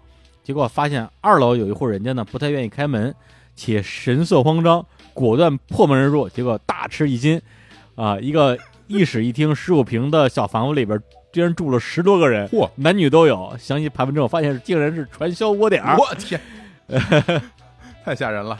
呃，然后再听，再过几年听到日常公园边有一期讲了讲这个传销里边分这个南派北派啊，嗯，也不知道跟我住在同一个楼里边这个属于南派还是北派。哇，这个南派北派这事儿得问李叔哈，李叔知道，李叔 经历过这个。哎呀，这不堪回首啊！哎，呃，怎么说？他这个也不能叫因祸得福吧？那只能说是，是吧？因因为一起犯罪破获另外一起犯罪、啊，哎对对对对对，啊，但是呢，防火防盗啊，还还是要这个大家要注意，因为现在感觉啊，好像入门盗窃的，呃，比以前听说的要少了。可能因为大家现在家里都不放钱，这贼也学聪明了。要不然你非得拿金本给你撬开，家里啥都没有。还真。就是像之前咱们说的，就像我之前那房子，我全家打开门之后，最贵的东西是一乐视电视，您您您搬走呗，是吧？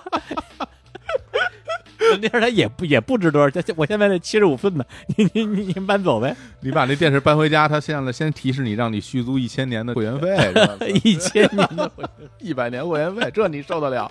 你还你还你还得自己还贴两万啊！回头啊，对啊嗯对啊，所以这家里现在就就是怎么说呀？除非是呃老人啊，但是老人呢，他这钱你也找不着，嗯，对吧？他起码得藏到床垫底下吧？对。这说回来，我之前住的那个小区是吧？那个就是那附近的治安条件挺差的，就是你能感觉出来啊，这一个城市里边，它有不同的区域，它的治安条件其实差的挺多的。我原来那个小区里边，永远贴着那种什么什么近期我社区盗窃什么猖獗，有有有有什么破窗而入，是让大家锁紧门窗，经常能看到这种告示，基本就不断。嗯那我现在住的地方就没有了，就没有人贴这种的，看来就是治安条件是不一样。嗯，不一样不一样。嗯之前也听朋友说过有过这样的事儿，反正挺瘆人的。是，对，而且咱们留言里面，我记得好像还有一个哦，就这个人叫 Karut 啊，嗯他也讲了这么一个故事。他说有一天回家忘了反锁门，那说明还是还是锁上了，只不过嗯没反锁嘛。太累了就早早睡了，半夜听到有人撬门，哇，然后迷迷糊糊醒来，发现是真的。我然后那时候门已经被撬开了，就听有人在客厅走来走去。对，当时呢就快吓死了，不知道该怎么办，就只能默默不出声。然后这个贼在客厅走来走去，走来走去，听着就来我的卧室了。然后我蒙着头不敢动，但是我能感觉到自己全身都在发抖。然后这个人拿手电照了一下我的屋子，竟然没进来，不知道是不是感觉到我醒了，又在客厅磨叽了一会儿走了。我也不知道当时为啥那么害怕，啊，当时心里想的就是完了，钱包一定被拿走了。明天我是先挂失身份证还是银行卡？结果呢，这个贼走了好一会儿，我出去一看，发现就丢了桌子上放的十几块钱零钱，其他啥也没丢。可能因为是一个毛坯房，贼也觉得里边没啥可偷的吧。经过这事之后，第三天就搬家了。之后过去四年了，还是经常做噩梦，家里进贼的梦，已经有心理阴影了。这个挺吓人的啊！家里进贼这事儿还是挺吓人的。我觉得大家这个租房的时候有条件哈，还是尽量选择这个就治安环境好一点的这个社区。这个东西你要是不了解呢，就打听打听，是吧？你看一看周围有没有这种告示，你看看就知道啊。哎，再来念一个啊，租房经历比较坎坷的。呃，一二年在成都毕业，和陌生人合租次卧的男生音乐学院的应届生，洗澡要唱美声，嘿，还试图洗脑我做西红柿鸡蛋要放酱油，这绝对邪教，这绝对不行。哎，我把话撂这儿，西红柿鸡蛋里边啊，炒西红柿鸡蛋里边除了西红柿、鸡蛋、糖和盐之外，再放任何东西都是邪教。嘿，这就是我的观点。你这你这已经是什么了？有的人连糖放不放都要争论呢啊啊！啊，不不放糖我也能接受，嗯就纯咸口的西红柿鸡蛋我也能接受。嗯，但是什么葱、姜、蒜、酱油、醋，还 有人炒西红柿放醋放醋，还放肉的，放什么都有。太过分了，这绝对不能接受，太过分了不能接受。搬家这搬家这个，绝对不能合作，这邪教这个比那传销还可怕，我跟你说。嗯，然后主卧呢是个兰州姑娘，比我大两岁啊，她妈妈长期跟她一起住，哎呀，呃，照顾她的起居。哎呀，哎呀，然后呢，这个那姑娘经常在屋子里边这个歇斯底里的哭骂，大概是骂她爸爸的家族重男轻女，让她有家回不去什么之类的。嗯，后来有一次因为 WiFi 的原因呢，跟她隔壁男生起了冲突，她甩了男生一巴掌，男生报警，然后警察来了也不好处理，劝两句之后不了了之。哎呦，嗯真是合租一共就三间儿，碰上这种事儿，你真是哎呦太尴尬了。对，然后之后的女生的表现呢，就仿佛整个事件没有发生过一样。那时候工资少啊，不够花，也不好意思跟家里要。冬天没钱买暖炉或者电热毯，太冷了，就到小区里散步取暖。冬天去小区里散步取暖太暖，可怜了。哎，那当时喜欢的男生呢还在北京，打电话扯闲天儿，说喜欢的乐队。冬天小区的长椅上，我听他唱了整首的《Creep》啊，就是 Radiohead 的一首特别著名的歌。哎，这感觉苦中作乐了啊！大家可能听到了我们刚刚这个，同时有有一个点让我们里有了一个一些反应，哎，就说隔壁的姑娘跟她妈妈一起啊 一起住！这个其实我听到以后，我我就感觉，哎呀，这个有点费劲哈，嗯还跟一个长辈啊一起嗯合租，感觉很难相处啊，很难相处啊。而且说实话，我我都不愿意跟我妈一块儿住，我跟你妈一块儿住，我我是？你说是不是？是的，就跟就跟长辈一块儿合租这个事儿，就太奇怪了。太难过了，我就感觉，对啊，就是说，如果你比如说跟你岁数差不多的室友，他有一些什么习惯不好啊，半夜唱歌啊，或者是不不讲卫生啊，你还能过去跟人沟通沟通。嗯，人家妈在这儿，如果有什么是吧，你也不好意思说，那怎么也是个阿姨，就这个就太别扭了。对。看起来他当时的那个合租生活啊，真的是挺痛苦的。但最后你看他心态还不错啊，苦中作乐啊。这个实在太冷了，走路取暖，走路取，就像郭德纲那个相声哈，外面下雨，屋里下雨，有时候雨太大了，就到外边避雨去哈，对，外头暖和。外头暖和。哎，真是可怜啊！不过现在估计应该生活条件会好一些了啊，毕竟那个是一二年，这都是八年以前的故事了啊。哎呦，还真的是啊，嗯嗯哎呀，也也也希望这个姑娘啊，现在啊、已经过上了那个非常好的家居生活。是啊，嗯那最后这个环节呢，就是念一些，呃，其实也不见得都是这个感人的啊，有些可能是让我们会觉得有所触动的一些呃小故事，嗯跟租房有关系的。好来，这个这个小故事挺有意思的啊，就是可能我跟李叔比较有感触啊。这 说呃，刚毕业到深圳的时候呢，挤进两个朋友的小客厅啊，弄了一个隔间儿。呃，后来到了北京的时候呢，在中传附近啊，就是传媒大学附近租了一个一千八百块钱的转租房，也不用交押金啊，挺好的。结果这个 小区这个楼里啊，电梯里边还有电梯管理员。啊，哎类似于八九十年代的商场啊，这种电梯小姐哈、当当我快离开这里的时候，这个职位被取缔了，呀，管理员大妈就很忧愁啊，以后呢该怎么办呢？结果后来呢，她得到了一份这个呃清洁工的工作啊，就是打扫卫生的工作，也算是找到了一个新的工作哈。其实说到这个职位啊，我跟李叔可能我们俩小的时候是，嗯就每一个电梯里都有这么一个职位的。电梯司机，对我跟青年老师给他们起了个外号啊，叫毛衣针儿。太太坏了你们，为什么叫毛衣针呢？因为那个电梯里面一般有把椅子，对吧？然后呢，嗯一般是个女性啊，是一个妈妈或者是一个大妈啊那样年纪的女性呢，她们在电梯里边呢，其实百无聊赖，平时就是也没什么事儿，他就给摁摁几楼到几楼，然后开关。闲下来时间，他就在里边织毛衣，有好多人在里边织毛衣啊。然后有的时候，因为他正在织毛衣呢，所以他会拿这个毛衣针儿啊去摁那个 电梯的那楼层的数，所以我们就管它叫毛衣针儿。嗯对，现在想起来挺怀念的啊。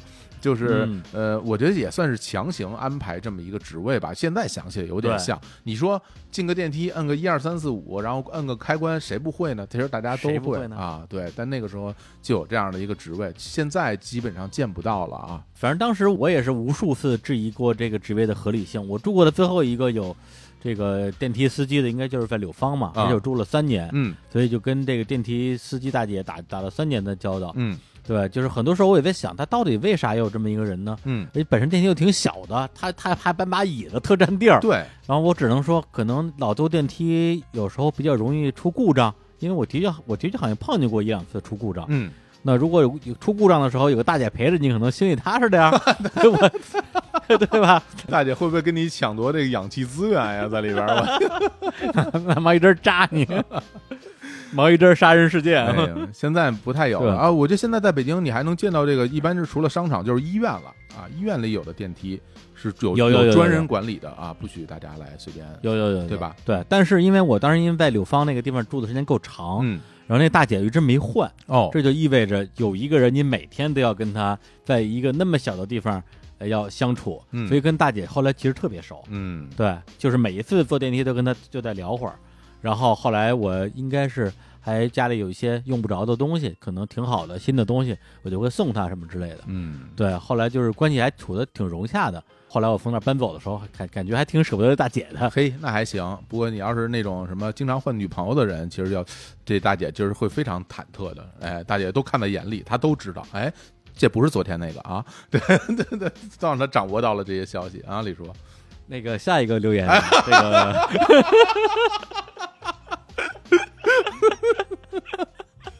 哎呀，你看看啊，要不然送人那么多东西呢啊！别以为我不知道啊，封住人的嘴。下一个留言啊哎，，好，这个这个留言这好啊，这个好留言好啊，嗯，哎，呃，也是租房啊，这个我们听众叫山羊，哎，说一二年换工作啊，在一个回迁房小区里边租房，房东呢因为这个拆迁啊，补偿了好多套房子，所以整个楼全是租客，哇，就是回迁房嘛。嗯。对，咱们之前也讨论过，就回迁房租房的人可能来源就会比较复杂一点，是，哎，然后呢，他租的是合租房中的其中一间，然后呢，房间朝北，每个月六百五，有一二年的房子六百五可是很便宜了，真便宜，真便宜。真便宜了啊！每次打开房门呢，就像打开了冰箱一样，但那就很冷呗。嗯，哎，然后隔壁一套呢，好像是搞销售的，经常二十多人在里边上课，哎这这这也得抓起来，跟你说，对对。嗯 然后下班回家的时候呢，电梯里经常能碰到很多年轻漂亮的姑娘，直到后来一起合租的姑娘搬走，转租给了另外一个人，我才知道这些漂亮姑娘们都是呃干什么的。哦哎哎，哎，这个小区附近呢有很多的 KTV 啊，都是装修的非常的富丽堂皇，规模很大。跟我住在同一套房子的人呢，都是在里边唱歌的。那具体还做什么？这个我没细问，感觉大概也算个工作吧。嗯，一般都是我下班回家的时候，他刚起床，等我吃晚饭的时候呢，他就开始准备出门了。嗯但是一起租了没多久，有一天我下班的时候，发现客厅里多了一个小柜子，上面放了一些小玩具和零食，上面还放了几双小鞋子，还有一个碗，上面里边装上了生米，上面插着香。嘿，后来我哎跟另外一个合作的姑娘跟她聊天说，听说她在养叫古曼童，是不是就是养小鬼儿啊？就是养小鬼儿，就是养小鬼儿是吧大家要不了解，据说还是找可以查一查啊，但我建议你别查啊，有点吓人。嗯嗯，据说还是找泰国的朋友弄到的。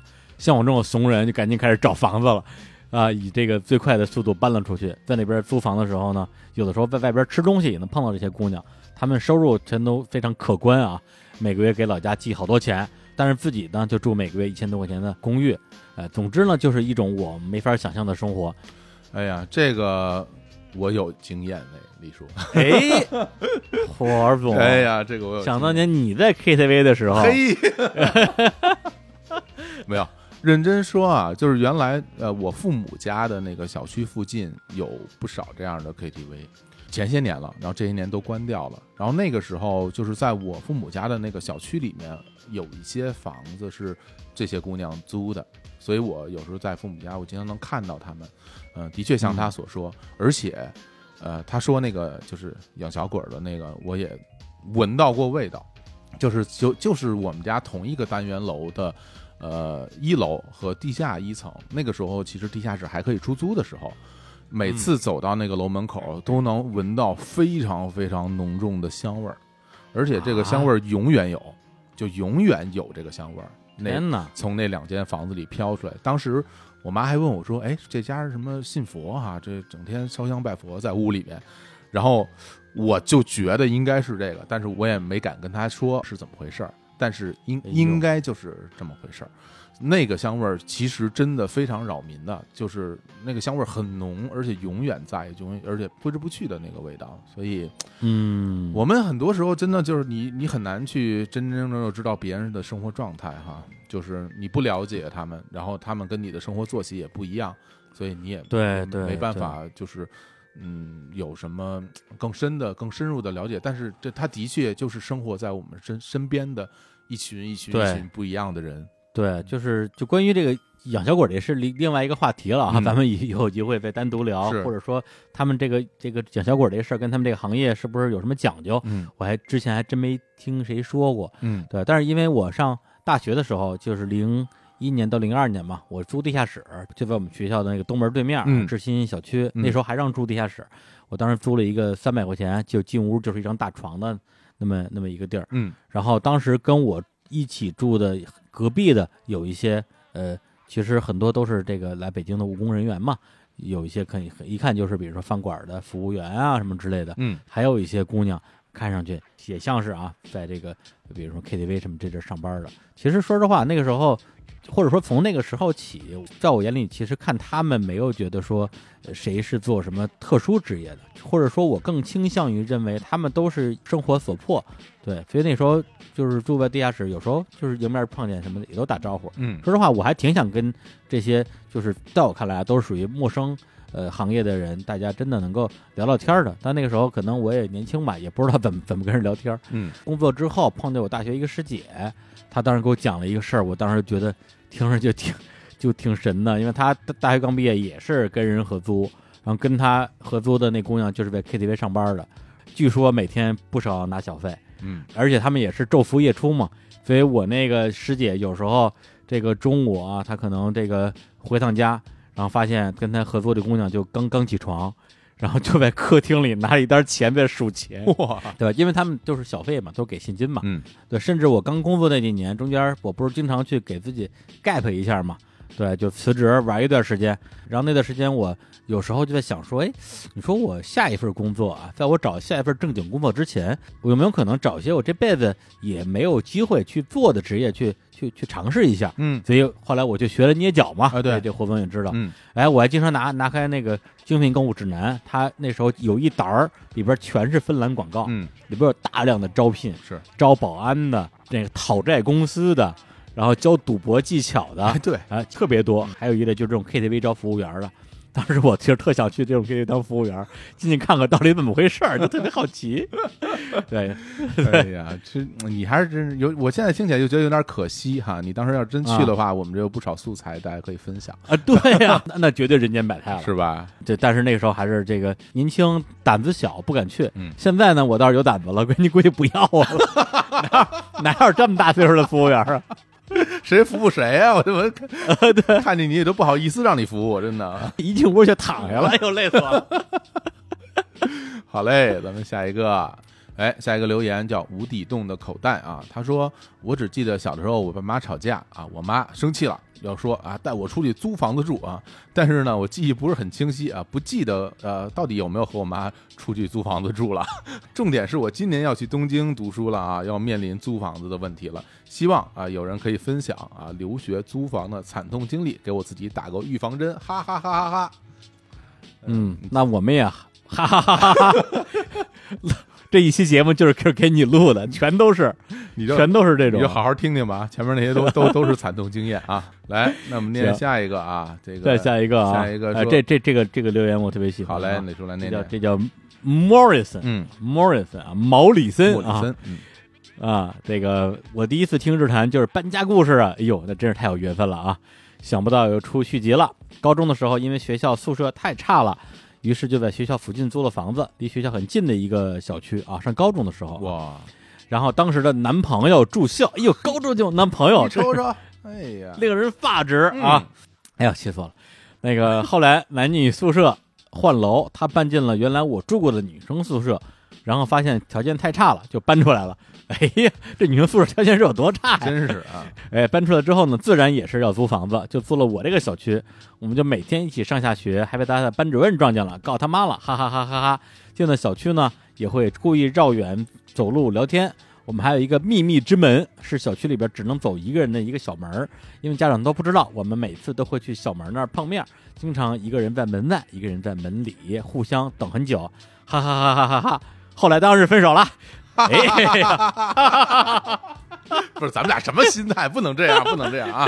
哎，啊，让你玩浪漫啊！嗯嗯，分手之后呢，两个人上学各走一个大门，但是要一起经过一个地下通道，经常迎面碰见，假装不认识。哎呦，这个想想还是很怀念啊！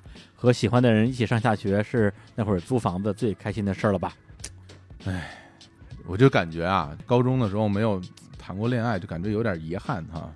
就是体会不到他这种心情，但是其但说实在，虽然我们觉得他这个啊罄竹难书啊，尤其是那男那高中的男朋友啊，那罄竹 罄竹难书，但是说实在的，我心里还真是有点有点有一点点羡慕的，就是呃当当然羡慕了，对啊可这一点点啊，太羡慕了。对没有机会，然后也错过了那个那那个时候啊。就像原来我们看一些那个日本的这些动画里面啊，这学生啊谈恋爱什么的，就觉得特别美好，自己哎，一起回家，对啊，自己如果有这样的经验该多好！但是现在这一把年纪了，这我再去上高中，人家也不 要我了，就是就觉得再也没有机会啊，谁给谁上课呀？真是再也没有机会。一进屋就躺下了，真是。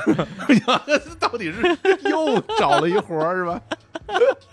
哎呦，真的挺浪漫的，真挺好的，这有这样的。你像我，我上我，我小学、初中的时候，为了跟喜欢的女生一起放学回家，嗯完全反方向，我假装跟人家顺路哎，呦，把人送到家楼底下，然后再再回自己家。哎呀，对，不就是要这个画面吗？结果这二位不但住在一个小区，还是吧，还有个小门儿，嗯还可以隔门相望约会。哎呦，我觉得啊，虽然最后没有在一起啊，嗯当然这个这要要要要恭喜喽。嗯，但是呢，那个还是非常美好的回忆。我觉得，反正我我我我个人啊，仅代表个人，我觉得人在年轻的时候还是要这个多创造一些美好的回忆，要不然。是吧？人这一生啊，如此的短暂，你老了之后，嗯，对你靠什么活着呢？不就是靠年轻时候这些美好的回忆吗？错过了就再也没有机会了哈，真的。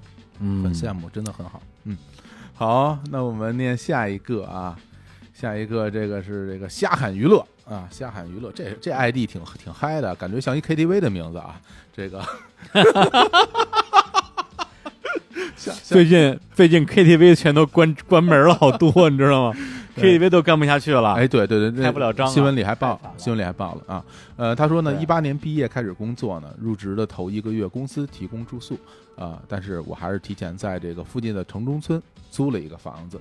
房子租的时候呢，是一个空房子，什么都没有啊，就是忙忙叨叨的准备东西，睡了几天床垫儿。啊，觉得工作没有那么稳定呢，也没买热水器，就直接接了一个喷头啊，洗了四个月的冷水澡。哇，这人这么厉害啊！四个月冷水澡。有一天，铁汉铁汉真的有一天加班呢，提前回家，水管晒了一天啊，哎，喷出来的水居然有些烫啊，这但是慢慢的也也是变凉了。不过呢，也是在那个屋子里，我开始养了自己的猫，也开始慢慢的添置东西，然后开始做饭啊，享受租房的生活了。呃，哎，这是一这个留言当时我看到的时候啊，嗯我就有种感觉，嗯，这是一个一评文啊，嘿，这是吧？就是这个，其实就是有点儿好像一个流水账啊，没有说什么呃具体的啊，嗯这个精彩的、刺激的故事。嗯但是看完之后呢，就特别有画面感，是，呃非常有看你写那个一评文的感觉。哎呦，这谢谢啊，没想到您还您还一直在关注啊，这个我的哎那当然，着着作着作啊，着作不好啊意思了都啊，对，写了嗯一百多篇了啊，这个真的是我感觉就是挺挺生活的，因为就是其实你说在生活里面真的有那么多惊天动地的。呃，这种这样的事情，包括我们之前说什么，呃，家里房子门啊被撬了什么的这样的经验，其实我我活到快四十岁了，我也没有经历过经历过这些。对，那大部分的时候，生活其实就是平平淡淡的，每天每天上班下班，然后就是像他这样写的一样。其实我倒是觉得他自己在那个里面开始真的去过自己的日子了，这个事儿让我觉得特别好。就是因为有的时候你在租房的时候，你会觉得这是一个临时的状态。那临时的状态，我是不是凑合凑合这事儿就过去了呢？但往往你经常这么一想的话，你一凑合就是两年、三年甚至更长的时间。那其实说回来，你回回回过头再想，其实人的生活里面，这个三五年的时间不算短，真是是你人生中挺长的日子。嗯，与其那样去凑合去那样过，还不如就是认真一点，把自己的每天生活过好一点。像他这样养猫啦，然后添东西啦、做饭啦什么的，我我我倒觉得真的是一挺好的、挺好的事儿。嗯他这画面其实特别像我住在那个深圳，就我深圳呃很短时间搬了好几个地儿嘛，其中有一个地儿叫友邻公寓。嗯我上次有一次节目说错了，说成桃园公寓了，嗯因为那站叫桃园站。哦友邻公寓的时候，呃，你记得就是屋里那个电梯坏了，嗯。上下爬十九楼，然后屋里飞进鸽子，全是那个地儿，哦。而且那个灯还是那种 KTV 的那种大红灯，嘿，然后你开一灯之后，感觉感觉我要我我我要开张了那种瞎喊娱乐感觉。啊。啊包括那屋子里刚去的时候还还有股怪味儿，然后但是呢，我花了。其实一共我在那住了，可能也就也就三个月的时间，对。嗯但是我花了非常大的力气把那屋子弄得，首先是特别干净啊，嗯。一尘不染，什么洗衣机、冰箱都给它弄得特别干净。那因为那时候我刚到深圳嘛，就是一个行李箱就过去了，其实什么东西都没有，或者说没有任何的多余的东西吧，只有我最必备的就是洗漱用品，然后这个床上用品、电脑、音箱，没了，其实就这些东西。嗯对，其实很像我们我们在酒店里边的一些必备用品，明白？但是它毕竟是一个呃独立的一居室，跟我后来住的那公司的那个宿舍跟人合租是完全不一样的。合租那个条件其实会好得多，但是你一旦屋里有另外一个男的也也在跟你共处一室，你就不你也不敢发出声声音，嗯你也不能光着出出去。嗯但是我在中住那一居室的时候，我真的是在屋里，正好夏天嘛，深圳的夏天多热呀，那屋空调好像也不太好使。我在屋里从来不穿衣服，对我就是暴露狂，怎么了？我我就又没外人，我就我就怎么了？一件都不穿啊，内裤都不穿。我为什么要穿内裤啊我啊？天啊，你成了那个《老友记》里边那隔壁的裸男了，就是 隔壁的丑陋弄来，经常出现隔壁裸男又怎么了？咱俩那会儿不是那个天天就是就是一六年的七八月份嘛，嗯，咱咱那会儿不是经常打电话嘛？我打电话我都没穿衣服，我天呀，我第一次知道，早知道打打时间短一点了，我天，真的那时候电话好长啊，经常。特别爽，嗯。然后每天就花大量的时间做家务，嗯。然后把就是收拾房间，就不停的洗洗衣服、晾衣服、洗衣服、晾衣服。嗯，然后那时候那个嗯。都没衣服穿都，对，就就因为衣服少啊，你嗯。你没带过去，你得赶紧晾干了才能穿啊，嗯。没晾干就得光着上班啊。那段时间你我会发现我跟生活的关系特别近，是我可能我那几年里边跟生活关系最近的一段时间，嗯。就是特别的舒服，特别的呃惬意，甚至比住在我自己北京家里还要更舒服和惬意。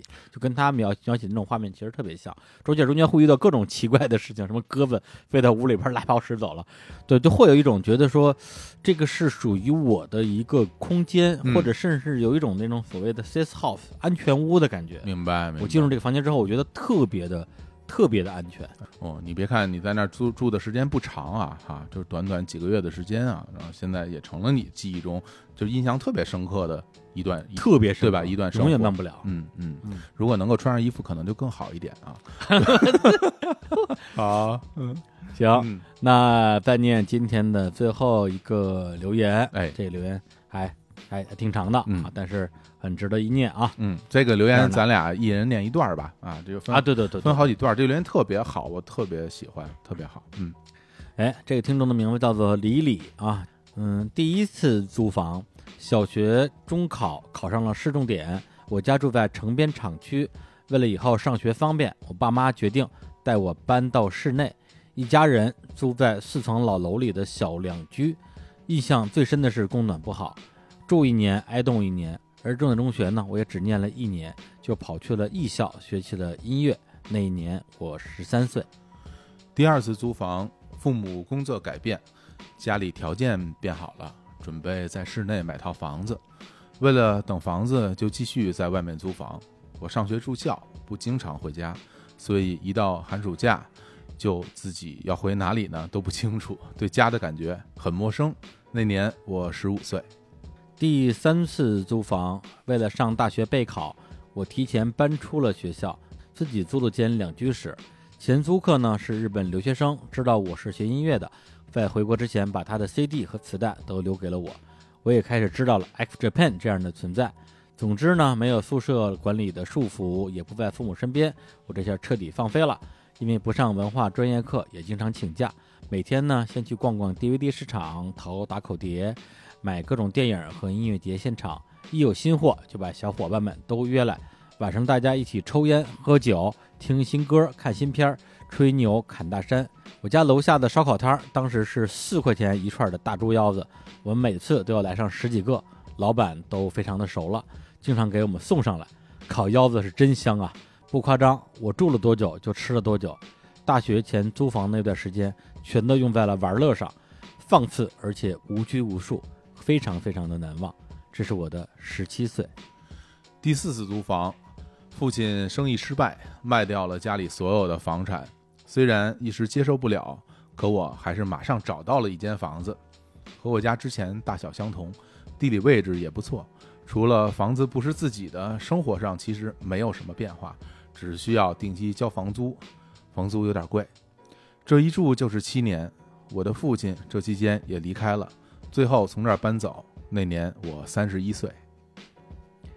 目前呢，我和母亲一起租在我小时候住过的厂区这一边。我回到了生命中最开始成为家的地方。二十年过去了，这边变化很大。想着当初父母带我在这边生活，直到离开这里的时候，他们也比现在的我大不了几岁。物是人非，如今我回来了，今天、未来生活还要继续，以后是什么样呢？这是第五次租房。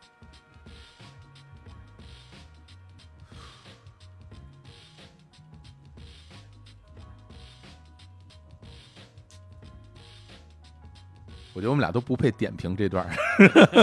啊，嗨，对，呃，真的啊，我觉得我看他这段写的，嗯，哎呀，写的真好，就是感觉嗯你在你在看着一个人的人生啊，从最初的第一次租房开始，那个时候十几岁，一直到现在三十多岁，这些年生活的变化，家人之间的变化，其实有的时候我在看他看他这个写的这时候，我也会想自己，想自己这些年是怎么过来的。其实有不是经常会想到那些画面，但是我就在上一次搬家的时候，我忽然想到一个画面，就是我我那个时候把我家里边的东西一件一件的往外搬，然后看着他们被运运上了一个厢式的一个卡车，呃，工人在往上搬。我忽然就想起来，在我小的时候，有一次我们家搬家，我就记得我爸妈他们两个人一起抬着一个一个写字台，抬着一个写字台放在了一个自行车的后座上，然后呃，我爸在前面推着自行车，我妈在后边扶着那个写字台，然后他们俩就一起一起往前走。就想到，哎呀，那是我小的时候见过搬家的样子是什么样。那这个时候，嗯我已经三十多岁了，然后我自己搬家的时候是现在这样一幅画面，就觉得这人生就是，就觉得好像自己活到了自己父母的那个年纪了，像他写的这一样。但是你你在小的时候，你根本不知道你未来的生活会变成什么样，然后你也会不清楚你自己未来的人生会变成什么样，就是。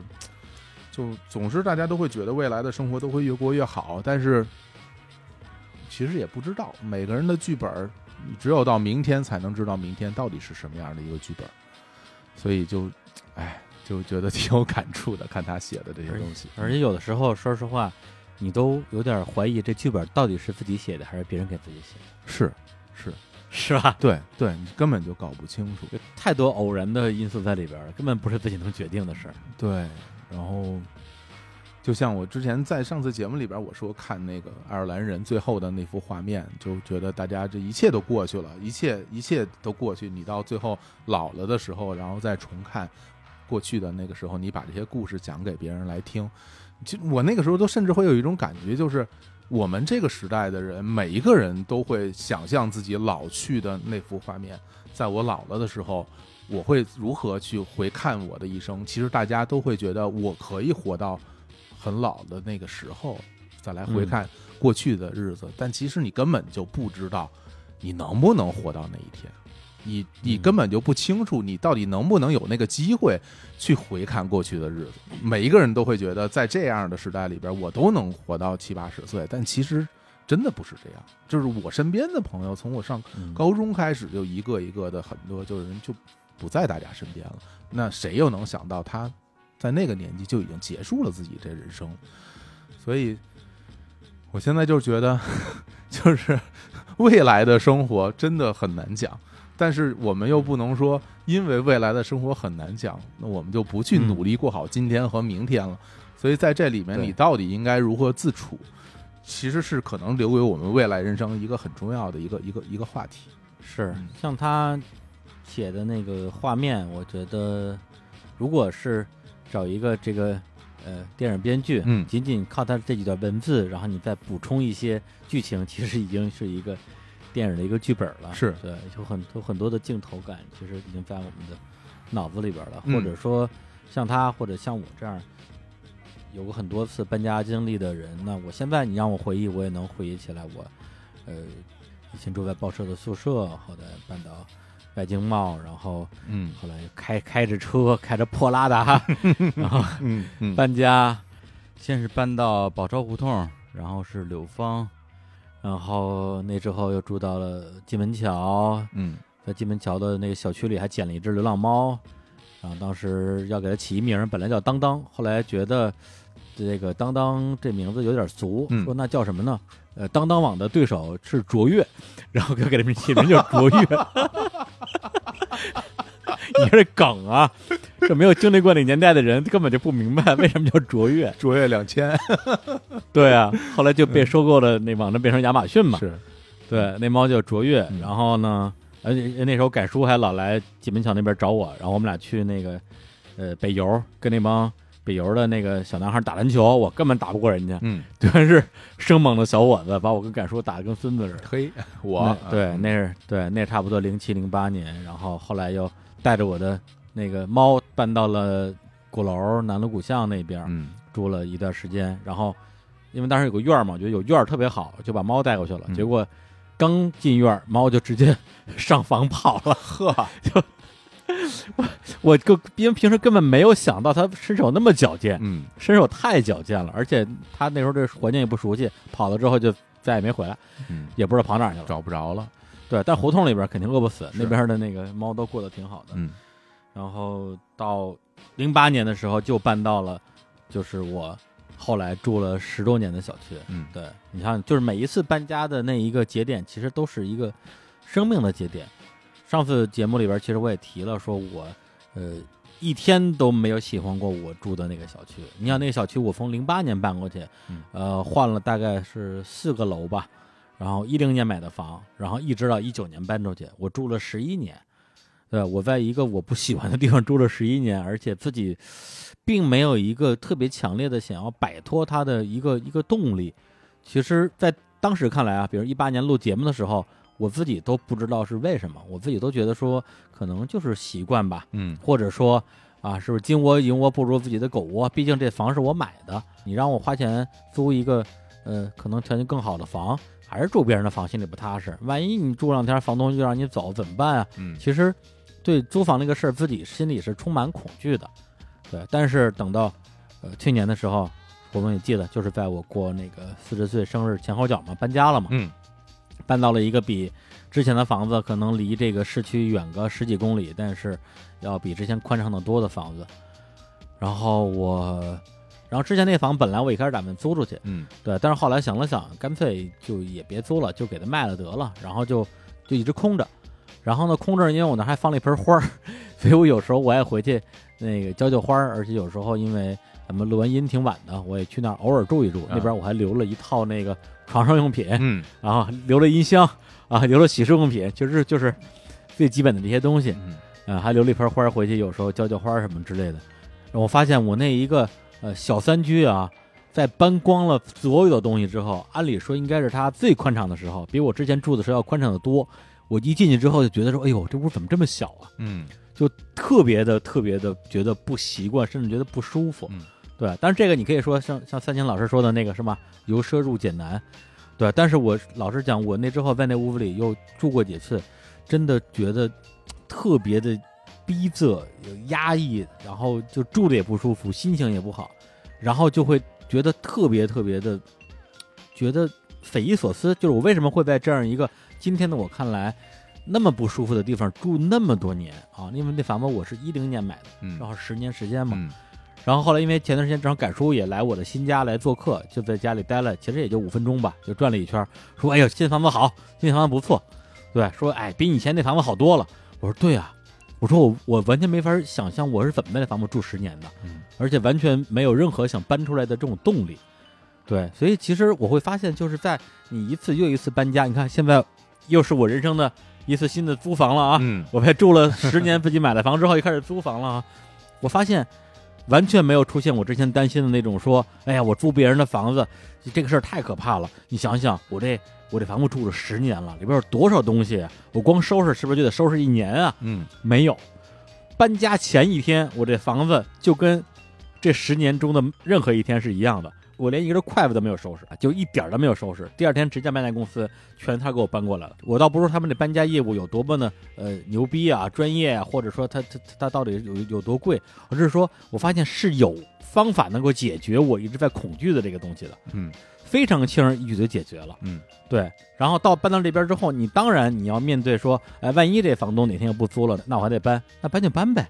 我我有搬家公司啊，我怕什么呢？是对，就是忽然发现困扰了你很多年的一个一一个一个巨大的问题，结果发现是一个小问题，而你一直在呃忍受的一个小问题，你会发现是一个大问题。对，所以我现在的想法就是说，我以后可能在北京也会再买房，但是我再买房，很有可能我也不会再住了。明白，因为我 因为我完全可以租一个让我住的更舒服的房子，我完全没有必要跟我一定要住我买的房这件事情再继续较劲下去了。对这个事情，我觉得是我就是搬家这件事情给我非常非常大的一个启发，我觉得简直改写了我对我对生活，我对我我对整个世界的一个认知。我发现我之前这十年都错了，就会有就就会有这种感觉。对，嗯就就至少是从就一二年开始，我一一个人生活开始吧，相当于是我我在这个房子里边独居了这么多年，就会觉得我在干嘛呢？嗯对我我我到底在干嘛呀？对，然后嗯，所以说到底，我觉得就是我们跟这个房子之间的关系，最开始的时候，我是一个对于生活的要求特别特别低的人。对我来讲，一个房子就是一张床，嗯你让我租一个三百块钱地下室，进屋就上炕，我都觉得挺好的。嗯对，纯地下室一点光都没有，我都觉得没问题啊，有床就能睡。房子有什么用？不就睡觉用的吗？对我放个音箱，有音乐有床够了。但是后来你会发现，你在不同的这种居住环境之下，人的那种状态、心情，你跟生活之间的那种亲密度都是完全完全不一样的。或者说，可能有的人很早就意识到这件事儿，但我特别的后知后觉，直到就真的是从去年搬了家之后。突然意识到，原来生活还可以是这样的。对，这房子其实因为，而且这房子因为租的远嘛，都已经都已经是出了五环了，其实也没多少钱。可能如果光说租金的话，还没有我之前住那房子租金高呢。那我就在想说，哎呦，我我之前我之前到底在干嘛呀？哎呀，我觉得这个其实想想看啊，就跟大家你平时在哪儿待着有很大关系啊。我觉得啊，就比如说。呃，就像你原来，其实你能找到让自己很舒服的地方，那这个地方一定不是你住的你那个房子里，而是你平时工作的地方、你社交的地方、你玩的地方，它可能会占据你大量的时间，它就会导致一个问题，就是你愿意在哪儿待着，你有没有地儿可去？对，那现在我觉得其实你已经。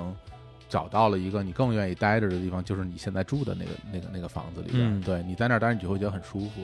包括我们现在的生活，其实说起来其实蛮单调的，就是自己住的地方和、和和我们的录音室，其实就是这两个地方。我自己会觉得这两个地方我都我现在都很喜欢，然后生活就很幸福。就是我每次来到录音室的时候，我就觉得很幸福；我回到自己住的地方，我也觉得很幸福。那这样的生活就觉得啊，那你生活就是真的挺好的。不然的话，你可能只能说，我我我想尽量多的在外面多玩一会儿，我想尽量多的去、嗯去多做一些工作。我回到我住的地方，我只睡觉，然后因为你睡觉你也也无所谓嘛。对，是，嗯所以你看，之前我为什么我要我要租房，就是因为我之前那房子连我最基本的唯一的要求都满足不了，他我我发现那时候连睡觉都睡不了。嗯嗯，对，就小区因为小区在改造，然后什么之类的，对我来讲就是已经，你像咱们录音，其实工作强度挺大的，有时候是是是上午录音，对，有时候下午录两期，嗯就是当我们状态不好、没睡好的时候，你根本就录不了音，你对脑子都是断片儿的，你你的嘴嘴嘴都是瓢的，嗯就是而且你会拖累所有的人。但是那段时间我连续两三个月时间，每天都睡不了觉，最后是完全是被就是已经被被逼到逼到绝路上了。我才搬了家，就搬家之后发现我我这屋子我可以在任何一个地方睡觉，我在我的卧室也能睡好觉，我在我的客卧客卧以前我不是说我在柳芳住一个一个床垫放在地上吗？嗯榻榻米大床房是吧？这床垫搁地上，这边是真的榻榻米大床房，嗯我昨天晚上就在榻榻米上睡的，哇，嗯睡得特别好。然后呢，这个有时候客厅客厅啊，七十五分大电视啊，当然其实很便宜。其实其实我刚刚说的所有这些东西，没有一样东西是很贵的东西。嗯在客厅躺在沙发上，然后看着电视，然后看着看着睡着了，然后盖着被子，第二天早上醒了，发现哎，嗯这客厅睡得也特别好，简直就觉得，哎呦，就觉得说好像自己之前好几年都没有在生活一样。哎呀，也是也是希望大家无论是租房还是自己买房住自己买的嗯房子，都能找到一个能够让自己呃住起来、待着很舒服的地方。其实这个嗯我觉得跟租还是买其实没那么大关系，没有那么大关系。嗯只要是这个地方能让你待着舒服，能让你睡得着觉，其实这这事儿就其实挺挺好的。我现在也经常在在客厅里睡睡觉，就是经常 看着看着电视就睡着了。对，不是这个呀，我跟你说，嗯我我我也不是我小的时候，就我上我上呃呃小学到中学吧，嗯因为我跟那个我那个表弟，我们俩关系特别好，我们俩关系就就跟亲哥俩一样，我老去他们家。然后呢，发现他爸永远在客厅沙发上睡觉，永远是这边开着电视，然后还在沙发上睡的那个鼾声四起。我说这人为什么不为什么不去床上睡啊？后来发现在客厅沙发上睡觉太好了，太舒服了，我也变成一个中年人了。但是你回想，他爸那时候岁数可能还没有现在大。是啊是啊，我就想我我爸我我小的时候，我爸经常在客厅沙发上睡觉，对，那时候他也没有我现在岁数大，对，就看他睡得特别、啊特别香。对我现在我现在也成了他了，我也但是我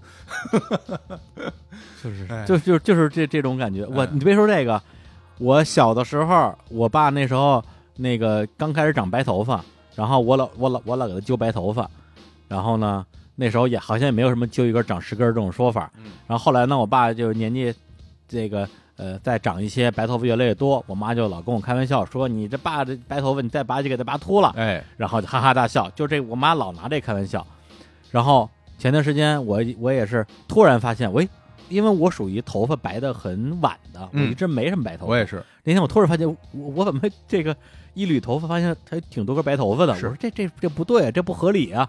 后来一想，我比我给我爸拔白头发的时候的我爸的岁数已经大好几岁了，我 能没白头发吗？真是。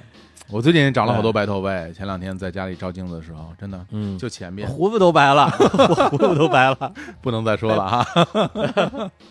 好啊，对，所以就是嗨，一期节目吧，反正也是聊了聊大家跟嗯房子跟居住之间的关系，嗯包括最后也说了一点点我自己对于人跟房子之间的一些一些关系的新的感悟。对，就之前我我我以为我可能真的会在那个房子，就是。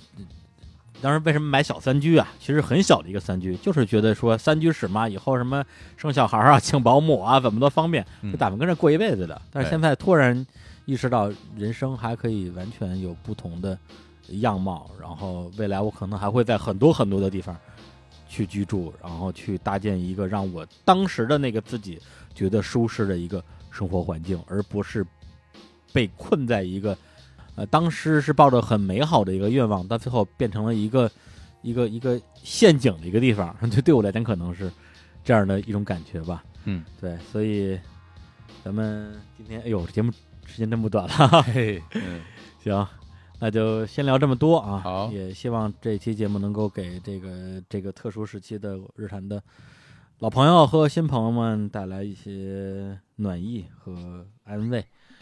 哎，那最后呢，就给大家带来带来一首歌。那这首歌呢，跟一八年我们那期搬家的节目呢，也算是有一个小小的对应关系啊。因为一八年为了庆祝小伙子老师搬家嘛，是吧？嗯，庆祝这个是吧？开始新生活嘛。哎，于是我我给他献上了一首《喜帖街》，呃 谢安琪的《喜帖街》。哎呀，好歌啊，对，特别特别欢快的，让人听了以后心情特别愉快的 特别愉快啊！特别愉快的作品。哎，就这次呢，我们就带了一首陈奕迅的《喜帖街》，嗨，还是这首，好，好，好，因为这首歌首先它真的是首是首好歌啊，特别好，特别好。啊！对对对，它写的既是一条街的变迁，然后也是呃人的变迁，然后它背后有很多很多的故事，很多很多的心绪可以去玩味。虽然是粤语歌，但是歌词其实并不难懂，大家可以自己去看。然后陈奕迅的这个版本也是我特别喜欢的一个现场演唱会的版本，而且当时我就在现场，是陈奕迅的那个 Door 的那个系列的巡演。哇，厉害！然后当时给他吉他伴奏的呢是 At Seventeen 的卢凯彤。嗯，啊，他那首歌本来唱完之后，他还说了一句说 “Thank you, Thank you, Alan”，就是那时候还非常年轻、非常漂亮的呃罗凯彤弹的琴，嗯也是非常厉害的一个女吉他手。然后前两年也就是离开了世界吧，是，所以其实这首歌在重听的时候又会多出来很多很多的感慨，而且对我来讲，呃，我搬离了我住了将近十年的这个呃旧居，然后而且我要把这房子卖掉，呃，以后可能再也不会再回到那个小区，而且老实讲啊，老实讲，在就是在今年春节前后这段时间，我觉得从我心里面的呃某一个篇章吧，就是会觉得终于彻底的翻过去了，终于彻底的翻过去了，所以我觉得也把这首歌献给我过去的这十年、十一年、十二年的岁月吧。嗯，好，那就在这首来自于陈奕迅的《喜帖街》里面结束这期的节目，感谢大家的收听，跟大家说再见，拜拜。拜拜。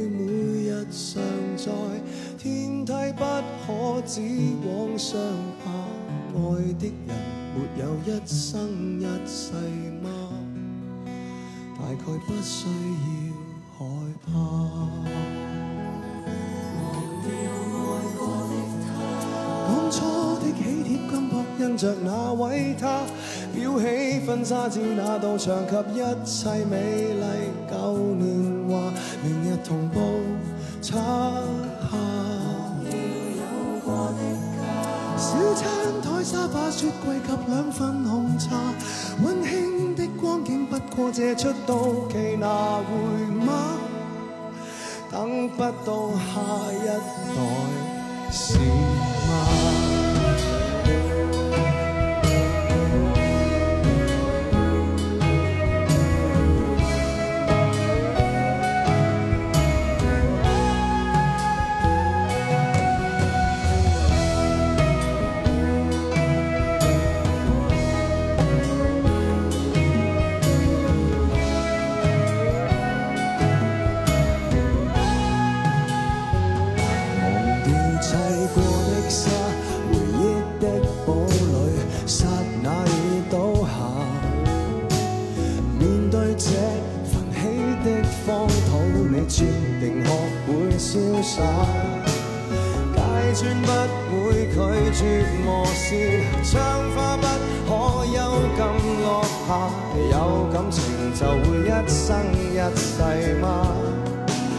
再惋惜有用嗎？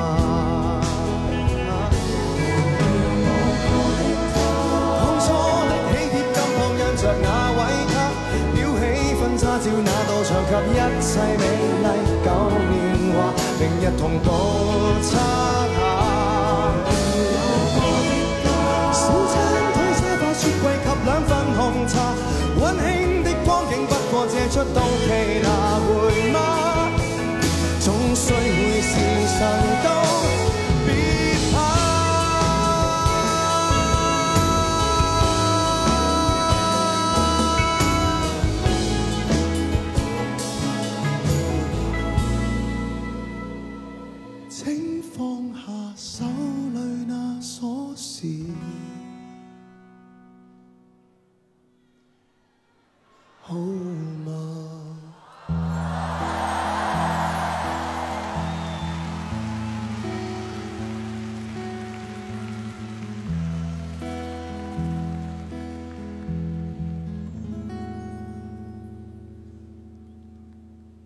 Thank you, Ellen.